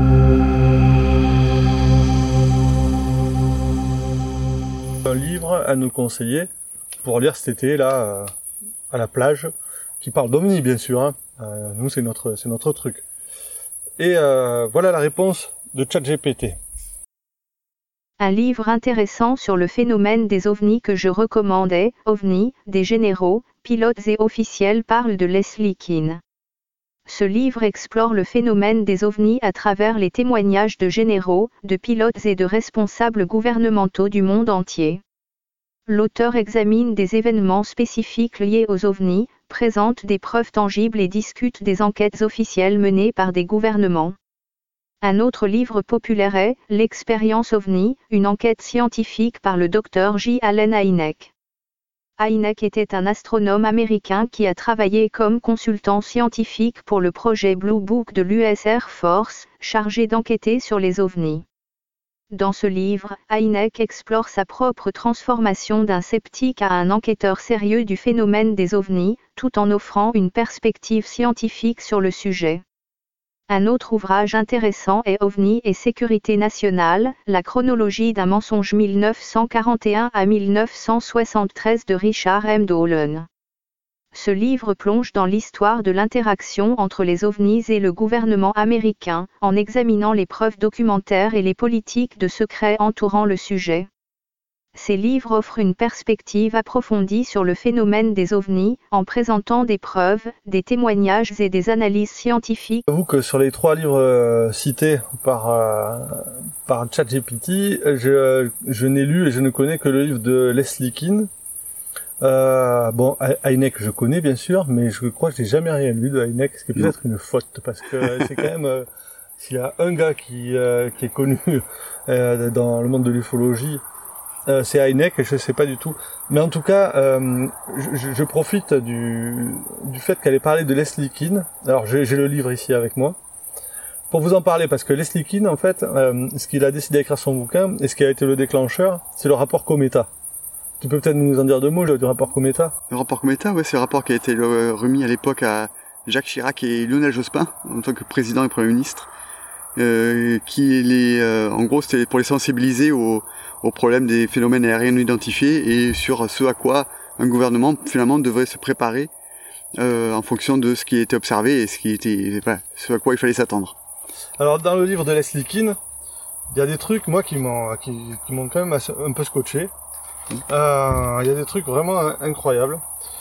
Euh, déjà, bon, j'aime bien la manière dont, elle parle des ovnis, tu vois, et quand elle parle des, des gens qui ont vécu des choses, euh, elle dit ça, alors je, je, vais la citer là, elle dit à un niveau personnel, donc elle parle de d'individus qui ont observé des ovnis, donc c'est toujours des gens, tu vois, qui ont été soit dans l'armée, des généraux, soit en responsabilité, enfin voilà c'est des gens qui sont censés avoir une parole qui pèse un petit peu. Et elle dit, euh, à, un niveau personnel, chacun d'eux a été transformé d'une manière ou d'une autre, parfois radicalement, par cette interaction avec l'impossible. Hmm. Et j'aime bien, parce que je trouve que, enfin nous, c'est ce qui nous motive un peu dans les histoires qu'on raconte, c'est le moment où ça bascule. Hmm. Où euh, t'es là, t'es en train de, comme de faire un podcast au fond des bois, et toi, et d'un seul coup, il y a un truc qui se passe, et là, tu comprends plus rien. Hmm. Ou alors t'es en voiture, etc., et puis là, il se passe un truc euh, de, de fou. Donc euh, il y a des, euh, il est préfacé. Alors Leslie Keane, c'était, elle, était journaliste. Je crois que elle a eu des articles dans le New York Times et tout ça. Donc c'est pas, c'est quelqu'un qui, qui a, qui a pignon sur rue. Et au début de son livre, et, Jeff, je vais te le prêter parce que tu m'as dit que tu l'avais pas lu. Tu me diras ce que t'en penses. Au début de son livre, elle pose cinq postulats à la, à la fin de son introduction. Je vais vous les dire parce que c'est quand même pas inintéressant. Elle dit voilà, les, ces cinq points sont entièrement évalués et illustrés par des éléments de preuve à travers tout le volume. Donc, le premier point. Il existe dans nos cieux, à travers le monde, un phénomène physique consistant qui semble être sous contrôle intelligent et est capable de vitesse, de manœuvre et de luminosité allant au-delà de la technologie actuellement connue. Le deuxième point. Les incursions d'OVNI, survenant souvent dans un espace aérien soumis à autorisation, peuvent constituer des risques et soulever des questions de sécurité aérienne, même si les objets ne, sont pas, ne se sont pas comportés de manière ouvertement hostile. Troisième point. Le gouvernement américain ignore systématiquement les ovnis, et lorsqu'on le presse de réagir, fournit de fausses explications. Son indifférence et ou ses dénégations sont irresponsables, dénuées de respect pour des témoins crédibles, souvent experts et sont potentiellement dangereuses. C'est, elle, y va quand même. Hein. Mm. Quatrième point, l'hypothèse selon laquelle les ovnis sont d'origine extraterrestre ou interdimensionnelle est rationnelle et doit être prise en compte au vu des données dont nous disposons. Cependant, la véritable nature et l'origine des ovnis n'ont pu être encore déterminées et restent inconnues.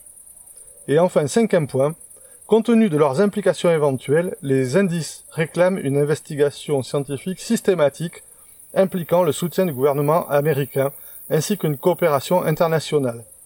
Et elle termine en disant Je pense qu'après avoir lu ce livre, le lecteur averti acceptera, ou du moins admettra comme plausible, ces cinq propositions aussi remarquables et même inconcevables qu'elles aient pu sembler être au départ. Voilà, donc, euh, je veux dire, elle, s'engage. Ouais. Elle s'engage. Alors après, euh, moi, ce qui, ce, qui, ce qui me fait bizarre après, tu vois, c'est euh, pour, pour aller au bout des choses, c'est que Leslie Keane, moi j'ai lu son bouquin et ça, ça semble carré, ça semble vraiment euh, euh, bien. Sauf que je sais plus quand, putain, je l'ai vu dans une émission sur la vie après la mort et tout, et je me dis, il y a, y a, plein de gens comme ça. Au début, tu te dis, waouh, beaucoup de journalistes bizarrement, euh, où, les gars, bon, tu vois, font un boulot qui semble sérieux, etc. Puis d'un seul coup, tu découvres que euh, ils sont dans tous les trucs mystiques et tout, où en fait, eh ben, ce que je me demande, c'est s'il n'y a pas un biais déjà à la base, c'est qu'ils sont en quête de spiritualité. Tu vois, ils, ils, sont en quête de quelque chose parce que, enfin voilà, euh, autrement, ben, je sais pas, tu fais un livre sur les ovnis sérieux, tu as une approche scientifique, tu as une approche rigoureuse. Bon, t'es pas obligé d'aller chercher euh, le fantastique partout, quoi. Donc je sais pas. Euh, en tout cas, le livre est super. Moi, je vraiment, je le conseille. Donc Leslie Keane, OVNI, des généraux, des pilotes et des officiels parlent. Enfin, franchement, c'est un livre qui bouscule. Ouais. Ben, je regarderai ça. Je, vais étudier ça. On, en reparlera. C'est vrai aussi pour ce que tu dis là, c'est vrai aussi pour justement David Grush, là, le lanceur d'alerte. Jeff, tu disais, au moment où tu as enregistré l'interview, là, tu disais peut-être qu'on apprendra plus tard qu'il est dans des milieux un peu bizarres, machin. Effectivement, depuis, on a vu, oui, effectivement, qu'il était, qu'il fréquentait des milieux un peu bizarres, de, ah. Alors je sais plus si c'est des chasseurs de fantômes, des, de, Yeti, ou je sais plus trop quoi. Enfin, des trucs. Euh, Et voilà. Et bon, alors, pour autant, il est peut-être sincère, pour autant, il est peut-être, mais voilà, c'est quand même, ça donne une idée du personnage quand même. Ouais. Ben, ils sont en quête de, de quelque chose de fantastique. Euh, alors, ils cherchent de, du merveilleux en fait quelque part, euh, et c'est dans les ovnis comme dans les chasseurs de fantômes, comme dans les Yeti, comme la vie après la mort. Et tu dis à un moment donné, euh, je sais pas. Enfin voilà, c'est euh, il y a peut-être un biais. Bon après voilà, je... ça n'empêche que le livre est, est super. Donc, Alors c'est pour ça que moi je me permets aussi de conseiller un livre. J'ai vu un ovni de Xavier Passot. L'approche scientifique de l'étude des ovnis. C'est-à-dire qu'en face à ce phénomène, on a deux choix. Soit, soit il y a beaucoup de gens qui nous disent ça quand tu dis que tu t'intéresses aux ovnis. Bon, c'est rien, c'est que des gens qui ont bu, machin. Hmm. Tu peux nier le phénomène ou tu peux l'étudier. La preuve, nous on voit là, on n'en voit pas. c'est nécessaire, mais pas suffisant. non, voilà, donc du coup, ça peut être. Euh, c'est pour ça que le livre là de Xavier Passot explique bien là, ce que c'est une approche scientifique de hmm. étudier un phénomène qui, euh, sans, dont on, pas, on va pas nier la réalité, mais on va étudier pour essayer de savoir ce que c'est. Bien sûr. Et, et je rajouterais euh, à ce que tu dis, parce qu'on les a amenés aussi avec nous, parce que ça c'est un peu notre euh, un des déclencheurs qui a fait notre intérêt pour l'ufologie.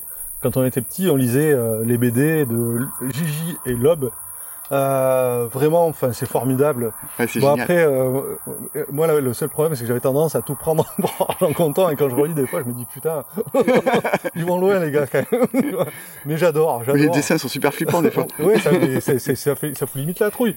Et d'ailleurs, enfin, moi, quand j'étais petit, je demandais à ce qu'on m'achète des livres comme ça, et après, je dormais pas. Donc on me disait mais non, t'arrêtes. je, trop ça. Je, me rappelle une BD avec Ricochet. Ah Ricochet qui était un enquêteur, euh, mmh. qui était dans une Porsche, qui avait des. Mais les BD faisaient un petit peu peur quand même quand on était qu'on était gamin. Et il y avait, il y en avait une où euh, en fait euh, c'était des extraterrestres. Qui J'avais, j'avais été un petit peu inquiet. Ouais, j'avais mal dormi après, ça m'avait inquiété. Ouais, c'est ça. Mais c'est marrant de se faire peur aussi. Ouais, Jeff, on t'a demandé aussi quel livre. Donc, euh, t'as parlé de Jacques, de Jacques Vallée. Est-ce que tu as un livre également qui t'a marqué et que tu conseillerais aux, personnes qui nous écoutent? Alors, euh, j'en ai plusieurs parce que j'adore, j'adore les bouquins, j'adore écrire.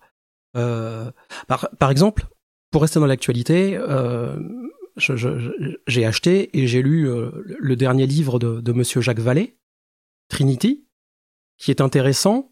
Pour une fois de plus, on retombe dans, dans cette ambiance dont, j'ai parlé, de, la Seconde Guerre mondiale, euh, et surtout le fait que ça soit des jeunes Amérindiens du, du, du, du, Mexique qui du coup ne voient peut-être pas la, la chose avec leurs yeux d'enfant, mais peut-être avec leur manière de penser d'Amérindiens, fait qu'ils n'ont peut-être pas vu la même chose qu'un blanc anglo-saxon aurait vu, j'insiste moi là-dessus. Et le fait notamment qu'il les voit à un moment se déplacer, ces, petits bonhommes là, en fait, ils flottent dans l'espace. Alors, est-ce que c'est la manière dont les gamins l'ont vraiment raconté ou est-ce que c'est la manière dont Jacques Vallée voulait le comprendre? Parce que euh, si j'avais une question à poser à, Monsieur euh, Jacques Vallée, on sait que, euh, alors après tout le monde a le droit d'évoluer dans, ses opinions et puis d'ailleurs c'est tout à son honneur. J'avais cru comprendre, mais j'ai peut-être fait un contresens. Le biais peut-être aussi qu'un certain nombre de ces bouquins ont été traduits en français, mais pas l'intégralité. Donc je peux avoir un, un biais d'analyse. Mais concrètement, euh, à une époque concernant le phénomène euh, lumineux dit euh, ovni, dit PAN, PAN pour le, pour le G-point. Certains y voyaient des ou certains y voient encore des soucoupes volantes qui viendraient d'autres planètes, et, et d'autres voyaient des phénomènes qui pourraient venir d'autres dimensions, du, du, du, ou du futur, voire du passé, ou, ou quoi ou qu'est-ce. Et on sait que notamment euh, dans, dans, dans, cette post-seconde guerre mondiale aux États-Unis, dans ces hum, églises et contre-églises, euh, on a vu arriver, le, le, le, entre autres, le, mouvement de l'Église de Satan avec euh, Anton Lavey, qui était lui très dans ces concepts de, de, on pourrait appeler ça des anges, mais de, de, de personnes qui viennent d'autres dimensions et qui flottent. Comme par ailleurs, je suis très intéressé euh, par le hard rock parce que là, faut parler de choses sérieuses.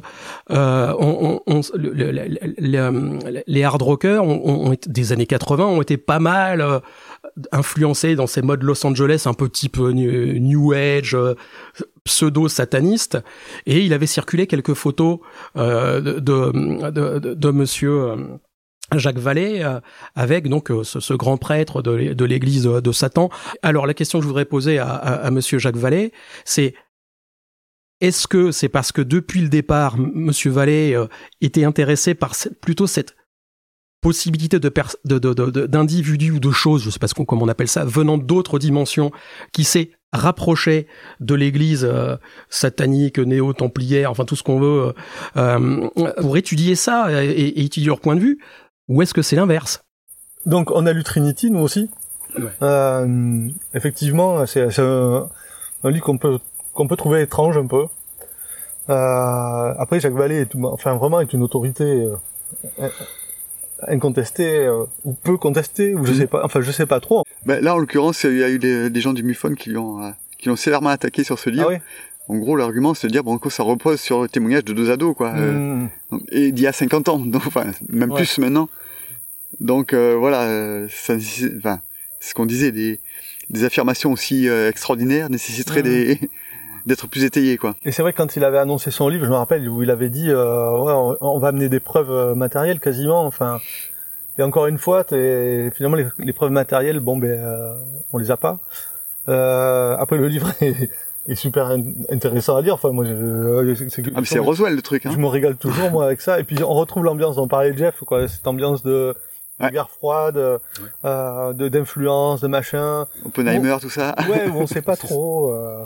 Ce, ce, qui m'a fait effectivement réfléchir, euh, pour, pour, être cohérent avec ce que ce, ce, dont je vous ai parlé sur sur l'interview, c'est que ce qui est intéressant, c'est que les souvenirs d'enfants et oui, euh, est-ce que des adultes auraient vu la même chose que ces enfants? Hmm. Déjà une. Deux, est-ce que un Européen euh, élevé en Europe aurait eu la même vision que des jeunes Amérindiens? Hmm. Hmm. Donc c'est tout ça euh, que, que, je veux dire. Le fait que les, que les, les personnages glissent en sortant, c'est pas tellement cohérent avec les images qu'on a. Et c'est pour ça que le, le, j'avais levé cette affaire euh, par hasard. Moi, euh, le hard rock, ça mène à tout. Mmh. Euh, notamment, il faut savoir que dans les, les années 80, euh, à Los Angeles, tous les groupes de, de, de, de, hard rock se cherchaient de spiritualité. Donc je, je oui, rebondis sur. C'est vrai qu'on on n'avait pas trop euh, compris avec l'histoire d'Anton Lavey. On était avec. Euh, oui. déjà, on ne savait pas trop qui c'était. Voilà. Alors si tu peux, si tu peux, tu peux expliquer un peu qui c'est peut-être ce gars-là? Oui, oui, oui, parce que c'est pour rebondir un peu sur ce que tu disais tout à l'heure sur la, cette journaliste qui, qui manifestement est, est en quête de spiritualité. Et c'était le cas pour pour ces groupes de, de, de rock et de hard rock comme de pas mal mm. d'artistes. Et, et, ils se sont rapprochés dans les années 80 d'un personnage assez curieux qui s'appelait Anton Lavey, qui avait une qui était chef du bah, bah, d'une secte sataniste. Mhm. Bah, on va dire c'était le, le Raël du coin, hein, je, je, je, euh, pas plus pas moins, mais qui était vraiment vraiment à la mode dans les mhm. années 80 dans le milieu rock, euh, hard rock et compagnie. Mhm. Et c'est par hasard que je me suis aperçu qu'il existait quelques photos de, de, de, de, de Jacques Vallée euh, avec euh, Anton Lavey, sachant que les théories satanistes de Anton Lavey tenaient à dire que bah, évidemment que le, que le monde que nous que nous voyons n'est qu'une partie de, de de quelque chose invisible. Bon, ça c'est le fond c'est le fond de commerce de pas mal de, de de, de, de, secte ou de religion, rien de neuf, mais que euh, des, des, des, choses qu'on voit pouvaient euh, venir d'ailleurs. Et du coup, je me suis toujours demandé si le fait que ce qu'on a pris à une époque de la part de Jacques Vallée hmm. comme euh, euh, le, le, fait d'une hostilité à la théorie bah, euh, factuelle des ovnis type hmm. écrou et boulon comme on disait chez les chez, les, hmm. chez les ufologues même si ça pourrait être un biais du fait que ce n'est qu'une partie des bouquins de Jacques Vallée qui ont été traduits en français donc ça ne peut ça peut avoir faussé on n'a pas tout lu de ce qu'il a écrit en américain mais toujours est-il que c'était une théorie qui était aussi défendue par euh, Anton Lavey, mmh. le, fait de, de, de, de, personnages changeant de dimension, d'esprit ou de démons changeant de dimension. Donc la question que je me suis toujours posée, et c'est ce que j'ai répondu euh, dans, dans, dans, dans, votre questionnaire, mmh. c'est est-ce que la, la, la, les théories de Jacques Vallée sur les phénomènes lumineux venait de son de son intérêt pour le merveilleux et de sa proximité avec les idées de Anton Lavey. Ouais. Ou inversement. Mmh. Mmh. Ouais, voilà, je, je, encore une fois, hein, j'affirme rien et, et, je répète et je redis et j'insiste. Vous pouvez m'obtenir mon bouquin dédicacé par Jacques Vallée. Moi, je serais, euh, je serais tout à fait open, hein, super fier. Ou si on pouvait l'avoir comme invité au podcast, ce serait bien aussi. Ah ouais, il faudrait qu'on arrive à l'avoir, ça serait, ça serait top. Parce que bon, c'est quand même un personnage. Euh, tu vois, enfin, c'est, ça fait partie des. Euh, ben, je ah bah parlais de Heineck tout à l'heure. Heineck, Vallée, tu vois, c'est c'est des... C'est le personnage, c'est le français de rencontre du troisième type. je, je l'ai mis sur mon petit Facebook avant de venir vous voir tout à l'heure. Le, clin d'œil pour moi, il est évident. Ah, c'est pas rien. Hein. c'est pas rien. Donc voilà, donc euh, bah, écoutez, voilà des idées euh, de livres. On essaiera de vous mettre euh, tout ça dans le la description du, du podcast, peut-être parce que on a quelques mails de personnes qui nous demandent des lectures. Donc on essaiera de vous mettre ça. Et, et, tout à l'heure, tu, tu, nous parlais euh, de la perception de Jacques Vallée par rapport aux, aux gamins indiens. Mhm. Et il se trouve que toi, ben, tu, tu, tu, tu, as une connaissance quand même assez, euh, assez fine des, des, des, de certaines populations indiennes oui. Euh, d'Amérique du Sud. Oui. Et tu m'as raconté justement que euh, on, a vu certaines images de, de, volcans dans lesquels rentraient des ovnis, mhm. et tu m'as dit que eux, ils avaient un nom pour ça. Oui. Donc c'est un phénomène qu'ils ont identifié. Euh, oui, c'est-à-dire que dans les dans les légendes, exactement de la même manière que chez nous euh, en, en, en, Périgord, bah, on va parler de chasse volante, on va parler de les Bérous, on va parler de Dame Blanche. Ils ont tout un tas de, d'appellations pour des légendes et notamment euh, pour eux, il, existe des esprits, on va mmh. appeler ça comme ça, qui, euh, quand les volcans, euh, quand la terre tremble ou quand les volcans sont en éruption, ce qui n'est pas rare dans la cordillère des Andes, hein, donc ils vivent avec ça, mmh. ils, ils disent que souvent les esprits euh, sortent des volcans, dansent autour euh, des, des, des, des, cônes de fumée ou mm. replongent dans les volcans. Pendant très longtemps, on a dit que tout ça c'était des, des, des, des inventions de folklore, mm. d'inventions de, de peuples un peu arriérés. Et puis aujourd'hui, on, on a des images de, dans le cas d'éruptions assez fortes, de phénomènes lumineux qui, qui tournent autour des cônes mm. euh, d'expulsion de, de, de, matière volcanique et des volcans. Et alors, les scientifiques émettent la preuve que c'est des, des, choses liées bah, à, la, tectonique, au tremblement de terre, mm. mais c'est bien la preuve que, que ces anciens euh, Indiens Mapuche ont vu des phénomènes lumineux qui les avaient inquiétés. Mm, mm. Voilà. Et d'ailleurs, tiens, pour en revenir à Jacques Vallée, je me rappelle très bien en Caipan 2014 oui. qu'il avait raconté une anecdote justement en disant, euh, pour expliquer pourquoi il fallait, il fallait étudier le phénomène ovni, oui en disant que justement pendant des siècles, des, des gens disaient voir des pierres tomber du ciel et que tout le monde les prenait pour euh, ah. voilà des alcooliques, des machins, des gens qui sont des arriérés, des débiles. Et il a fallu attendre le 19e siècle pour qu'on fasse le lien avec euh, finalement les, les météorites Ouais. et qu'on se dise bah, finalement mince, euh, en fait, euh, le fait de ne pas avoir étudié ce- les paroles de ces gens-là, Mhm. bah, on a on a pris du retard sur l'explication scientifique. Voilà. Et c'est exactement l'exemple que Jeff a pris. Ah, en oui, fait, oui. euh. Ah ouais. ouais, mais pour- en parlant des aérolithes, eh, Dieu. euh, Et en disant qu'on le niait au départ, du fait, ça. parce que comme de fait des, des- des théories et des croyances religieuses des gens qui étaient en place et qui étaient, euh, ou du moins qui se pensaient à la pointe de la réflexion de l'époque, comme pour dans le ciel il y avait que Dieu, il y avait pas de cailloux, donc on niait le Mm. Ouais, fait c'est qu'il y ait des cailloux qui tombent et on, on prenait les gens qui affirmaient ça pour des sous-développés. Voilà, pour des débiles. On va passer à la question suivante.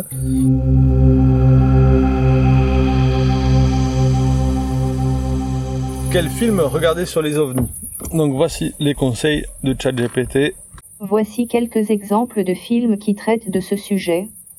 Rencontre du troisième type, 1977, réalisé par Steven Spielberg. Ce film suit l'histoire d'un homme obsédé par une rencontre rapprochée avec des ovnis et son voyage pour comprendre le message qui leur est envoyé. Indépendance Day, 1996, Notre style. un classique du genre, Ouais, ce film de Roland. Emmerich présente une invasion extraterrestre massive et la lutte de l'humanité pour sa survie. Surtout les Américains. District 9, 2009, un film de science-fiction réalisé par Neil Blomkamp. Il se déroule dans un futur proche où des extraterrestres sont forcés de vivre dans des camps de réfugiés sur Terre. The Force Kind, 2009, ce film combine des scènes dramatiques et des séquences pseudo-documentaires pour raconter l'histoire d'enlèvements extraterrestres dans une petite ville de l'Alaska. UFO, 2018, un film de science-fiction britannique réalisé par Ryan Eslinger. Il suit un enquêteur du gouvernement américain qui tente de résoudre le mystère des ovnis. Ces films offrent différents points de vue sur le phénomène ovni, allant des rencontres amicales aux invasions extraterrestres. Ils peuvent être intéressants pour les amateurs de science-fiction et de mystères extraterrestres. C'est pas si mal comme euh, comme sélection parce qu'effectivement il y a différents points de vue. Euh, J'aurais rajouté Premier Contact. Ah ben et c'est ah ben ouais moi je suis d'accord parce que vraiment. Super euh, film. euh, bah, c'est plus un film de vraiment que tu as de. Ah oui, avec le, le le réalisateur canadien, c'est ça Ouais. Ouais. Et là, c'est ces espèces de gros œufs là qui sont en lévitation où ils Ouais. cherchent à, à communiquer. Oui, oui, oui. C'est plus un film sur la linguistique finalement que sur le- la science-fiction, mais c'est Ouais. génial. Mais je, je, je suis je suis d'accord avec euh, avec vous les gars. C'est c'est- c'est peut-être un des films récents que j'ai Mm. préféré. Ouais moi aussi. Ouais. Ça, ça fait réfléchir. Et puis il y a toujours ce- cette notion d'altérité. Ouais. Euh, et, et L'incompréhension. Tu, tu m'avais offert une BD aussi. Alors j'ai j'ai plus le nom en tête là. Euh, C'était une BD assez rigolote. Enfin, c'est des extraterrestres qui arrivent sur la Terre. T'as les mecs au bistrot, ils sont racistes. ils, supportent pas, tu vois. rien. et, en fait, euh, ils apprennent à se connaître. Après, ça va mieux. Puis, mais, enfin, ouais. Mais c'est c'est c'est c'est ça quoi. C'est l'altérité. C'est Reagan qui disait, je crois, euh, que si un jour on découvrait des que que que enfin, qu'il y a une vie extraterrestre, que les mecs soient sont, sont belliqueux, d'un seul coup, euh, toutes nos différences s'effaceraient. Pourquoi il a dit ça, je sais pas, dans le Mais contexte. tout, mais- tout le monde s'est posé, tout le monde s'est posé la question en disant ça. Truc intelligent, c'est ça Non, ça non quand même pas, mais Non, il est en train de nous révéler, un- jusque là. justement, il est en train de nous révéler un truc comme ça, euh, l'air de rien. Mais bon, je pense que non, c'était juste un truc euh, comme ça. Bon. Et toi, Jeff, tu nous as dit la soupe aux choux. Maintenant, je vais te demander euh, un film euh, que tu pourrais conseiller aux auditeurs à regarder cet été, euh, les doigts de pied en éventail. Pour moi, euh, le, le, le, le- le meilleur film sur les ovnis, et je- mais je, je vais développer un, un petit peu, si vous voulez bien tous les deux, Julien et Philippe, euh, que je conseille et je reconseille, le meilleur film sur les ovnis de tous les temps, c'est La soupe aux choux. je suis tout à fait sérieux. Pourquoi? Parce que un film, la manière dont il est écrit, dont il est monté, en dit beaucoup sur la manière dont on voit l'autre. Je vous rappelle que chez euh, nos suzerains anglo-saxons, eh bien, euh, depuis qu'on parle du phénomène ovni, il suffit de voir la, première série, on va dire, avec David Vincent, pour voir la paranoïa dans laquelle baigne. j'a- j'a- J'adore cette série, hein, que ça soit bien clair, je l'ai regardée. euh, mais les envahisseurs, ils sont partout, ils sont derrière. Alors, on a bien compris à l'époque dans, quelle, une fois de plus, atmosphère on baignait. J'en ai parlé tout à l'heure, je vais pas revenir là-dessus. Le- le- L'extraterrestre dans le monde anglo-saxon, il vient, il attaque, il s'infiltre, il détruit. Bien évidemment, on lui résiste le 4 juillet, Indépendance Day. Mais quel... Bref, euh, il faudra attendre E.T. pour voir euh, à l'inverse un truc mignon qui du coup a bien marché. Chez les Français, d'entrée, un chef-d'œuvre. Pourquoi? Parce qu'on s'étendra pas sur la manière dont De Funès et Carmé euh, ont, trouvé la technique pour faire venir les ovnis, mais chez les Français, quand l'étranger arrive, eh bien, il descend, il range la soucoupe dans la grange, et il vient manger et boire un coup. Ça en dit long sur notre société, dont on n'a pas à avoir honte. Ça en dit long comment, comment est vu l'autre. Parce que l'extraterrestre, il, est paumé, il débarque, bah écoute, rentre, assieds-toi, viens manger. Et ça dit tout. Parce que je, pense que ça démontre encore une fois que ce qu'on voit ou qu'on croit voir et qu'on ne comprend pas, on ne l'analyse que suivant comment on est construit on comprend bien hein, ce qui, ce qui t'a plu dans la soupe aux choux. Moi, ce que je suis en train de me dire, c'est quand même qu'on n'a on pas tenté euh, ben, leur approche à eux pour attirer les ovnis, mmh. à Carmé et Louis de Funès dans le film. On, pourrait, essayer maintenant, mais en même temps, c'est sonore. Ça, pourrait porter tort. La radio, c'est bien. Ça pourrait porter tort à la, crédibilité du podcast. Du podcast. Euh, mais non, non, mais c'était pour être cohérent avec euh, ce que j'essayais de, de, de, présenter avec vous. Euh, c'est-à-dire que l'immense majorité euh, des, des, des, films de, de, des Américains sont dans cette lecture paranoïaque mmh. de quelqu'un d'agressif, de quelqu'un qui vient attaquer, de quelqu'un qui vient envahir. Je, et le premier, je l'ai dit, j'étais le premier gamin à être fan de, des envahisseurs avec mmh. Roy Tines. Ça me faisait peur, mais j'adorais ça. Mais quand on regarde ça maintenant, on se dit, mais effectivement, mais ils sont complètement parano quoi. et, et l'immense majorité des films, d'ailleurs, euh, ChatGPT, euh, euh, trois mm. films sur quatre, c'est des films d'agression, d'attaque. Euh, or, le film euh, français, typique français, et je vais même dire exprès de dire franchouillard. Mm. un peu bah, l'épée pour attirer les. Oui, mais mais mais l'extraterrestre n'est pas vu dans, mm. dans, dans, dans, comme un ennemi qui vient tout casser. Non, on va pas détruire Paris mm. à coups de rayons laser. On va pas prendre la forme mm. des. des... Non, il, arrive, hein. il se pose, il, il, range la soucoupe. Je l'ai dit, je vais pas répéter. Dans la grange et il vient à table et il vient manger la soupe. Et il les sauve à la fin. Il, sauve les deux papis. Là. Et il les la société n'en veut plus et tout. Et ben venez avec. Euh, il était triste ce film. Oui, oui, mais il les embarque. en fait, il les amène avec lui. Ce que je trouve, ce que je trouve intéressant, c'est qu'encore une fois, tout dépend de la vision. Hmm. Et, ça, et ça prouve bien que euh, euh, ces phénomènes euh, dépendent de la vision qu'on en a. Tout à fait. Voilà. Euh, alors que j'ai l'impression qu'il y a un bal qui vient de commencer dans un village autour. Là, je sais pas, on, entend un peu la musique de loin. Il y a tout qui remonte en fait sur ce point haut là, et tout, tous les sons. Ben, en juillet en Dordogne, il y a des balles, il y a des fêtes un peu partout. Après voilà, ça fait partie. C'est ça qu'on entend tout ici. Alors ensuite, on va passer à la nouvelle question euh, qu'on a posée. Alors là, les réponses vont, vont s'étoffer un peu, mais euh, ça vaut le coup quand même d'écouter parce que c'est marrant de, de, voir comment comment, comment euh, ChatGPT répond à tout ça. Donc, euh, à ton avis, existe-t-il une vie dans l'univers? En tant qu'intelligence artificielle, je n'ai pas de croyance ou d'opinion personnelle. Cependant, permettez-moi de vous donner une perspective basée sur les connaissances scientifiques actuelles. L'univers est immense, contenant des milliards de galaxies, chacune abritant des milliards d'étoiles. Avec une telle vaste étendue, il est très probable que la vie puisse exister ailleurs dans l'univers.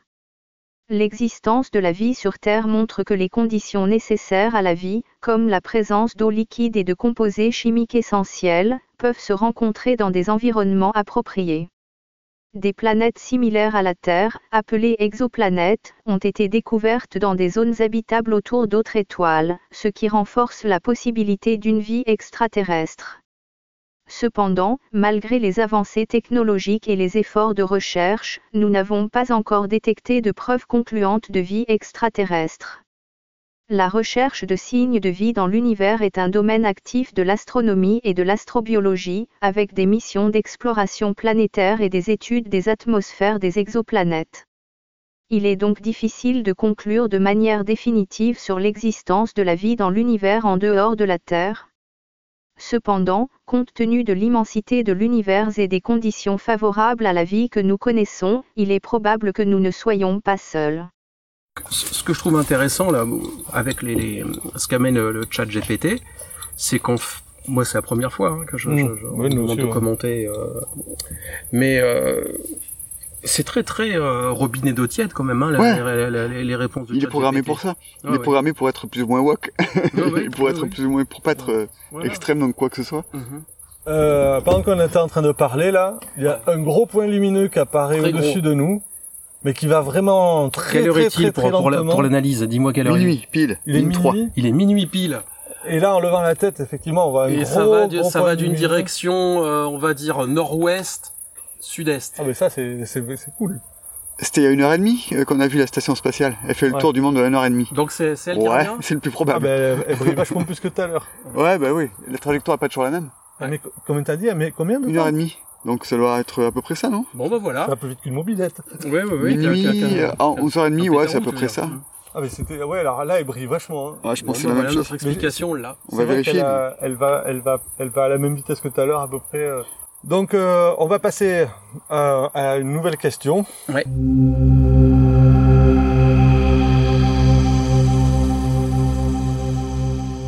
Comment va-t-on découvrir la vie extraterrestre?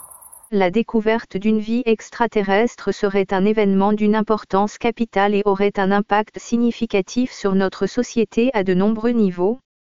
Voici quelques changements majeurs qui pourraient se produire. Choc initial. La nouvelle de la découverte d'une vie extraterrestre provoquerait probablement un choc initial à l'échelle mondiale. Les gens seraient surpris et fascinés par cette révélation et il faudrait du temps pour assimiler cette information. Réévaluation des croyances. La découverte de formes de vie extraterrestres pourrait remettre en question les croyances religieuses, philosophiques et scientifiques établies. Les conceptions sur notre place dans l'univers, sur l'origine de la vie et sur la possibilité d'autres formes de vie intelligentes seraient remises en question. Unification mondiale. La prise de conscience de l'existence de vie extraterrestre pourrait avoir un effet unificateur sur l'humanité. Les divisions nationales, politiques et religieuses pourraient sembler insignifiantes face à la découverte d'une civilisation extraterrestre. Cela pourrait conduire à une plus grande coopération mondiale pour faire face aux défis et opportunités que cela représente. Développement scientifique. La découverte de la vie extraterrestre ouvrirait de nouvelles perspectives scientifiques. Les chercheurs s'efforceraient de mieux comprendre ces formes de vie, leur origine, leur évolution et leur fonctionnement. Cela pourrait stimuler les avancées technologiques dans de nombreux domaines, tels que l'astronomie, la biologie, la physique et la communication. Nouveaux horizons économiques. La découverte de formes de vie extraterrestres pourrait également avoir un impact économique majeur. Les entreprises privées et les gouvernements pourraient investir massivement dans la recherche spatiale, l'exploitation minière des astéroïdes, la technologie de voyage interstellaire, le tourisme spatial, etc. Cela créerait de nouvelles industries et de nouvelles opportunités commerciales. Changement de perspective sur la vie. La découverte de la vie extraterrestre pourrait également provoquer un changement fondamental dans la perspective de l'humanité sur la vie en général. Nous réaliserions que la vie n'est pas limitée à notre planète et que l'univers est probablement rempli de formes de vie diverses. Cela pourrait avoir un impact profond sur notre compréhension de nous-mêmes en tant qu'espèce et sur notre place dans l'univers. Questions éthiques et sociales la vie extraterrestre soulèverait des questions éthiques et sociales complexes. Comment devrions-nous interagir avec ces formes de vie? Comment devrions-nous partager les ressources et l'information? Comment éviter les conflits potentiels? Ces questions nécessiteraient une réflexion approfondie et des débats au niveau mondial. Il est important de noter que ces scénarios sont des spéculations et que la réaction réelle de la société à une telle découverte dépendrait de nombreux facteurs, notamment la nature de la vie extraterrestre, la manière dont l'information est communiquée et la manière dont les dirigeants mondiaux gèrent la situation.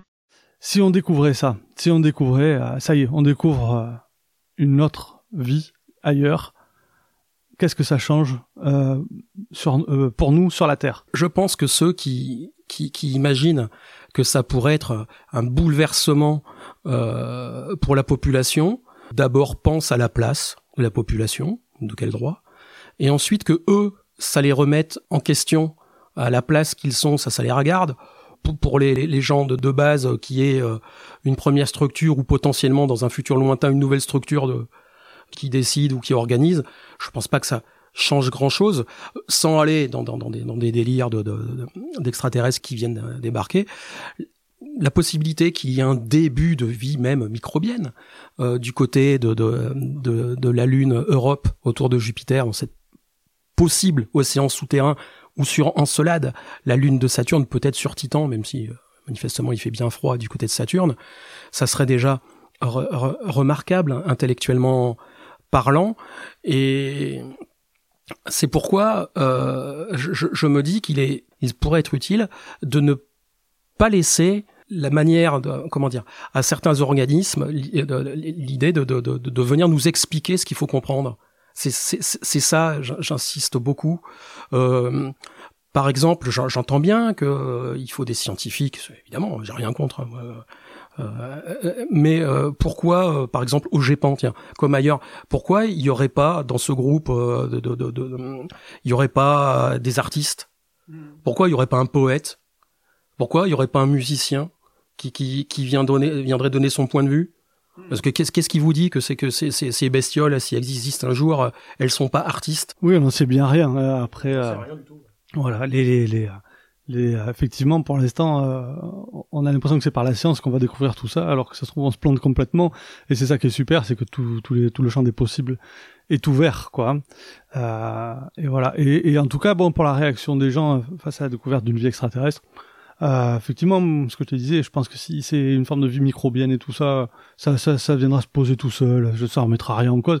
Même l'Église s'est déjà préparée. Je crois qu'ils ils ont dit que si un jour on trouve une autre forme de vie, ça remettrait absolument pas l'existence de Dieu en cause. Donc je pense que business as usual. Pour faire un petit peu d'humour, euh, euh, avant, de, avant, de finir, parce que je, je, pense que j'étais euh, un petit peu trop sérieux. Euh, c'est pas mon style, trop longtemps comme une pensée émue, euh, imaginons des, des, des extraterrestres, quel que soit à quoi ils ressemblent, la manière dont ils pensent, et qui sont plus ou moins tranquilles ou plus ou moins peinards, imaginons l'inverse.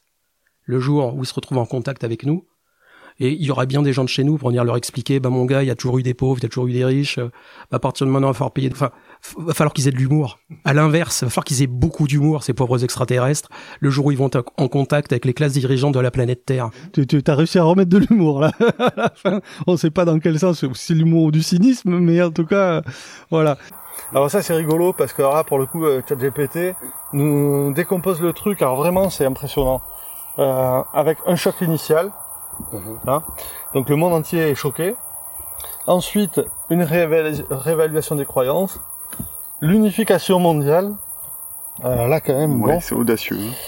Et ce qui est rigolo, c'est développement scientifique, nouveaux horizons économiques et changement de perspective euh, de la vie et questions éthiques et sociales.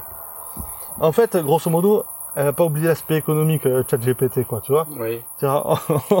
c'est rigolo parce que tu découvres une vie donc telle que c'est envisagé par l'intelligence artificielle, c'est une vie euh, intelligente, construite, enfin tout. Enfin, je, quand, quand, quand, tu vois qu'il y a un choc initial, tu as du mal à imaginer que ce soit avec des microbes qu'il y ait un choc initial. Bon, euh, et de suite, on pense à quoi euh, ben, Comment on va pouvoir faire du business? Oui, c'est là que, en fin de compte, peut-être que ce, ce, ce, choc avec l'éventuelle rencontre euh, d'une vie extraterrestre aurait tendance à nous démontrer que ChatGPT euh, peut être un problème. Ouais. Pas, pas la rencontre avec la vie extraterrestre, mais le chat GPT tel qu'il est construit. ouais. Euh, là, là, je pense qu'on en a la preuve. Hein. Ouais, c'est vrai que c'est assez, particulier quand même. Hein. Ça passe de, des questions éthiques et sociales À l'économie. à, l'économie, à machin. Ouais. Enfin voilà, voilà. Donc, euh, Donc toi, ta, ta théorie, c'est que ça changerait rien, c'est ça? Oui, oui. Moi, je pense, je, je pense que ça, ça changerait pas Je grand-chose. suis assez d'accord avec toi. tu es d'accord? Ouais. Ah, c'est intéressant parce que euh, je sais plus trop ce que j'avais répondu en détail. J'ai pas envie de, de, de radoter, Mm. mais euh, je, je, pense que d'abord, euh, on nous le raconterait pas forcément tant que il y aurait pas une narration qui serait mise en place entre guillemets pour rassurer le troupeau, Mm. pour donner l'impression que ceux qui sont en place gèrent le truc. Et puis euh, chaque fois qu'il y a eu des structures de de, de, de, pays attaquant d'autres pays, de, de peuples rencontrant d'autres peuples, Mm. euh, bah il y a ceux qui prennent le contrôle et puis il y a ceux qui pour garder le contrôle collaborent. hmm. Donc euh, je pense que au final pour le bas peuple, ça ça changerait pas grand chose. Là, t'es sur l'hypothèse d'extraterrestres qui arrivent sur Terre. de Non, non, non, non, non, je, je parle de, de, de, de la, la preuve qu'on serait, euh, Ouais. qu'il y aurait quelque chose de, de, d'équivalent ou de vivant. Euh, voilà, ils auraient, ils auraient besoin de mettre une narration autour de ça pour rassurer, et communiquer et dire on maîtrise. Mais à mon avis, ça va pas se faire tout de suite. C'est-à-dire que ce sera. J'ai entendu une conférence récemment d'un astronome qui disait que la, la, la révélation elle serait statistique. Mhm. C'est-à-dire qu'on va dire, bah tiens, euh, sur telle planète, euh, sur exoplanète, Oui. on a détecté de l'oxygène, du soufre, euh, telles molécules qui font que on a 80% de certitude qu'il y a de la vie. Puis sur tel autre 85, 90, 80, et puis on n'arrivera jamais vraiment à 100%. Non. Et que donc finalement, ça laissera le temps, tout le monde, le temps à tout le monde de s'habituer, quoi. Et au bout d'un moment, tout le monde dira, bah, c'est évident que euh, vous pouvez pas être tout seul, c'est pas possible. Et ça laissera le temps à tout le monde, y compris à toutes les religions, de s'adapter, et d'adapter le discours. Et qu'il y aura, je vois jamais de choc, à mon avis. bah, je crois qu'on dit la même chose. Voilà, Oui, oui. Et, mais je crois qu'on est déjà dans ce chemin-là. possible. Parce qu'on est en train de, on est passé de la, de- il y a eu des biais d'observation euh, en astronomie qui fait que dans un premier temps, quand on a, on y est les exoplanètes, il y a encore 20 ans euh, Ouais. Dans le, dans les ciels et, enfin pas dans les ciels et espaces, mais Avant de trouver ça une banalité absolue. voilà. Et puis dans, ensuite, on a dit oui, mais attention, c'est que des Jupiter chauds, donc en fait là, le type de Terre tel qu'on connaît, c'est extrêmement rare. Mm. Sauf qu'on s'aperçoit que plus on affine, euh, on commence à en trouver, et qu'une fois de plus, mathématiquement, euh, Ouais. l'inverse serait surprenant. Donc, on, je, je, je- partage ton analyse. Mm, euh, mm. Voilà. En- en- je rappelle, hein, en tant que modeste euh, astronome amateur. voilà. On arrive euh, pas loin de la fin de ce podcast, de cette émission. Euh, bon, regarde, on scrute. euh, Il est minuit passé maintenant. Hein. On est toujours euh, dans le noir. Le, le, le ciel est très beau et ça fait ça fait euh, ouais deux heures et demie qu'on est là. Euh, il s'est rien passé d'extraordinaire. Euh, bon, on s'en doutait. Bon, on s'en doutait un petit peu quand même. peu. Mais euh, on trouve ça intéressant, euh, comme ça, sur des épisodes un peu, euh, un peu, un peu hors série, comme ça, bah de, ouais, pourquoi pas, de, de, de refaire ça, de se mettre euh, Hmm. sous les étoiles, en invitant un ou deux copains ou un ou deux invités qui ont, qui ont envie de partager euh, leur, euh, leur vision des, de ce phénomène avec nous. Et puis, tant qu'à faire, bah, autant le faire sous le ciel étoilé, hein, vu qu'il fait beau. Oui. Non, mais on aura quand même vu passer une, une chauve-souris. euh, Un on, frelon. a, on a été attaqué par un frelon. Euh, on a, en, en jouant les notes de, rencontre du troisième type, on, on a dû déranger les vaches qui sont Ouais. euh, de l'autre côté du bois. On a vu deux fois l'ISS. On a vu deux fois l'ISS, Ouais. donc ça, ça, ça prouve que l'ISS existe.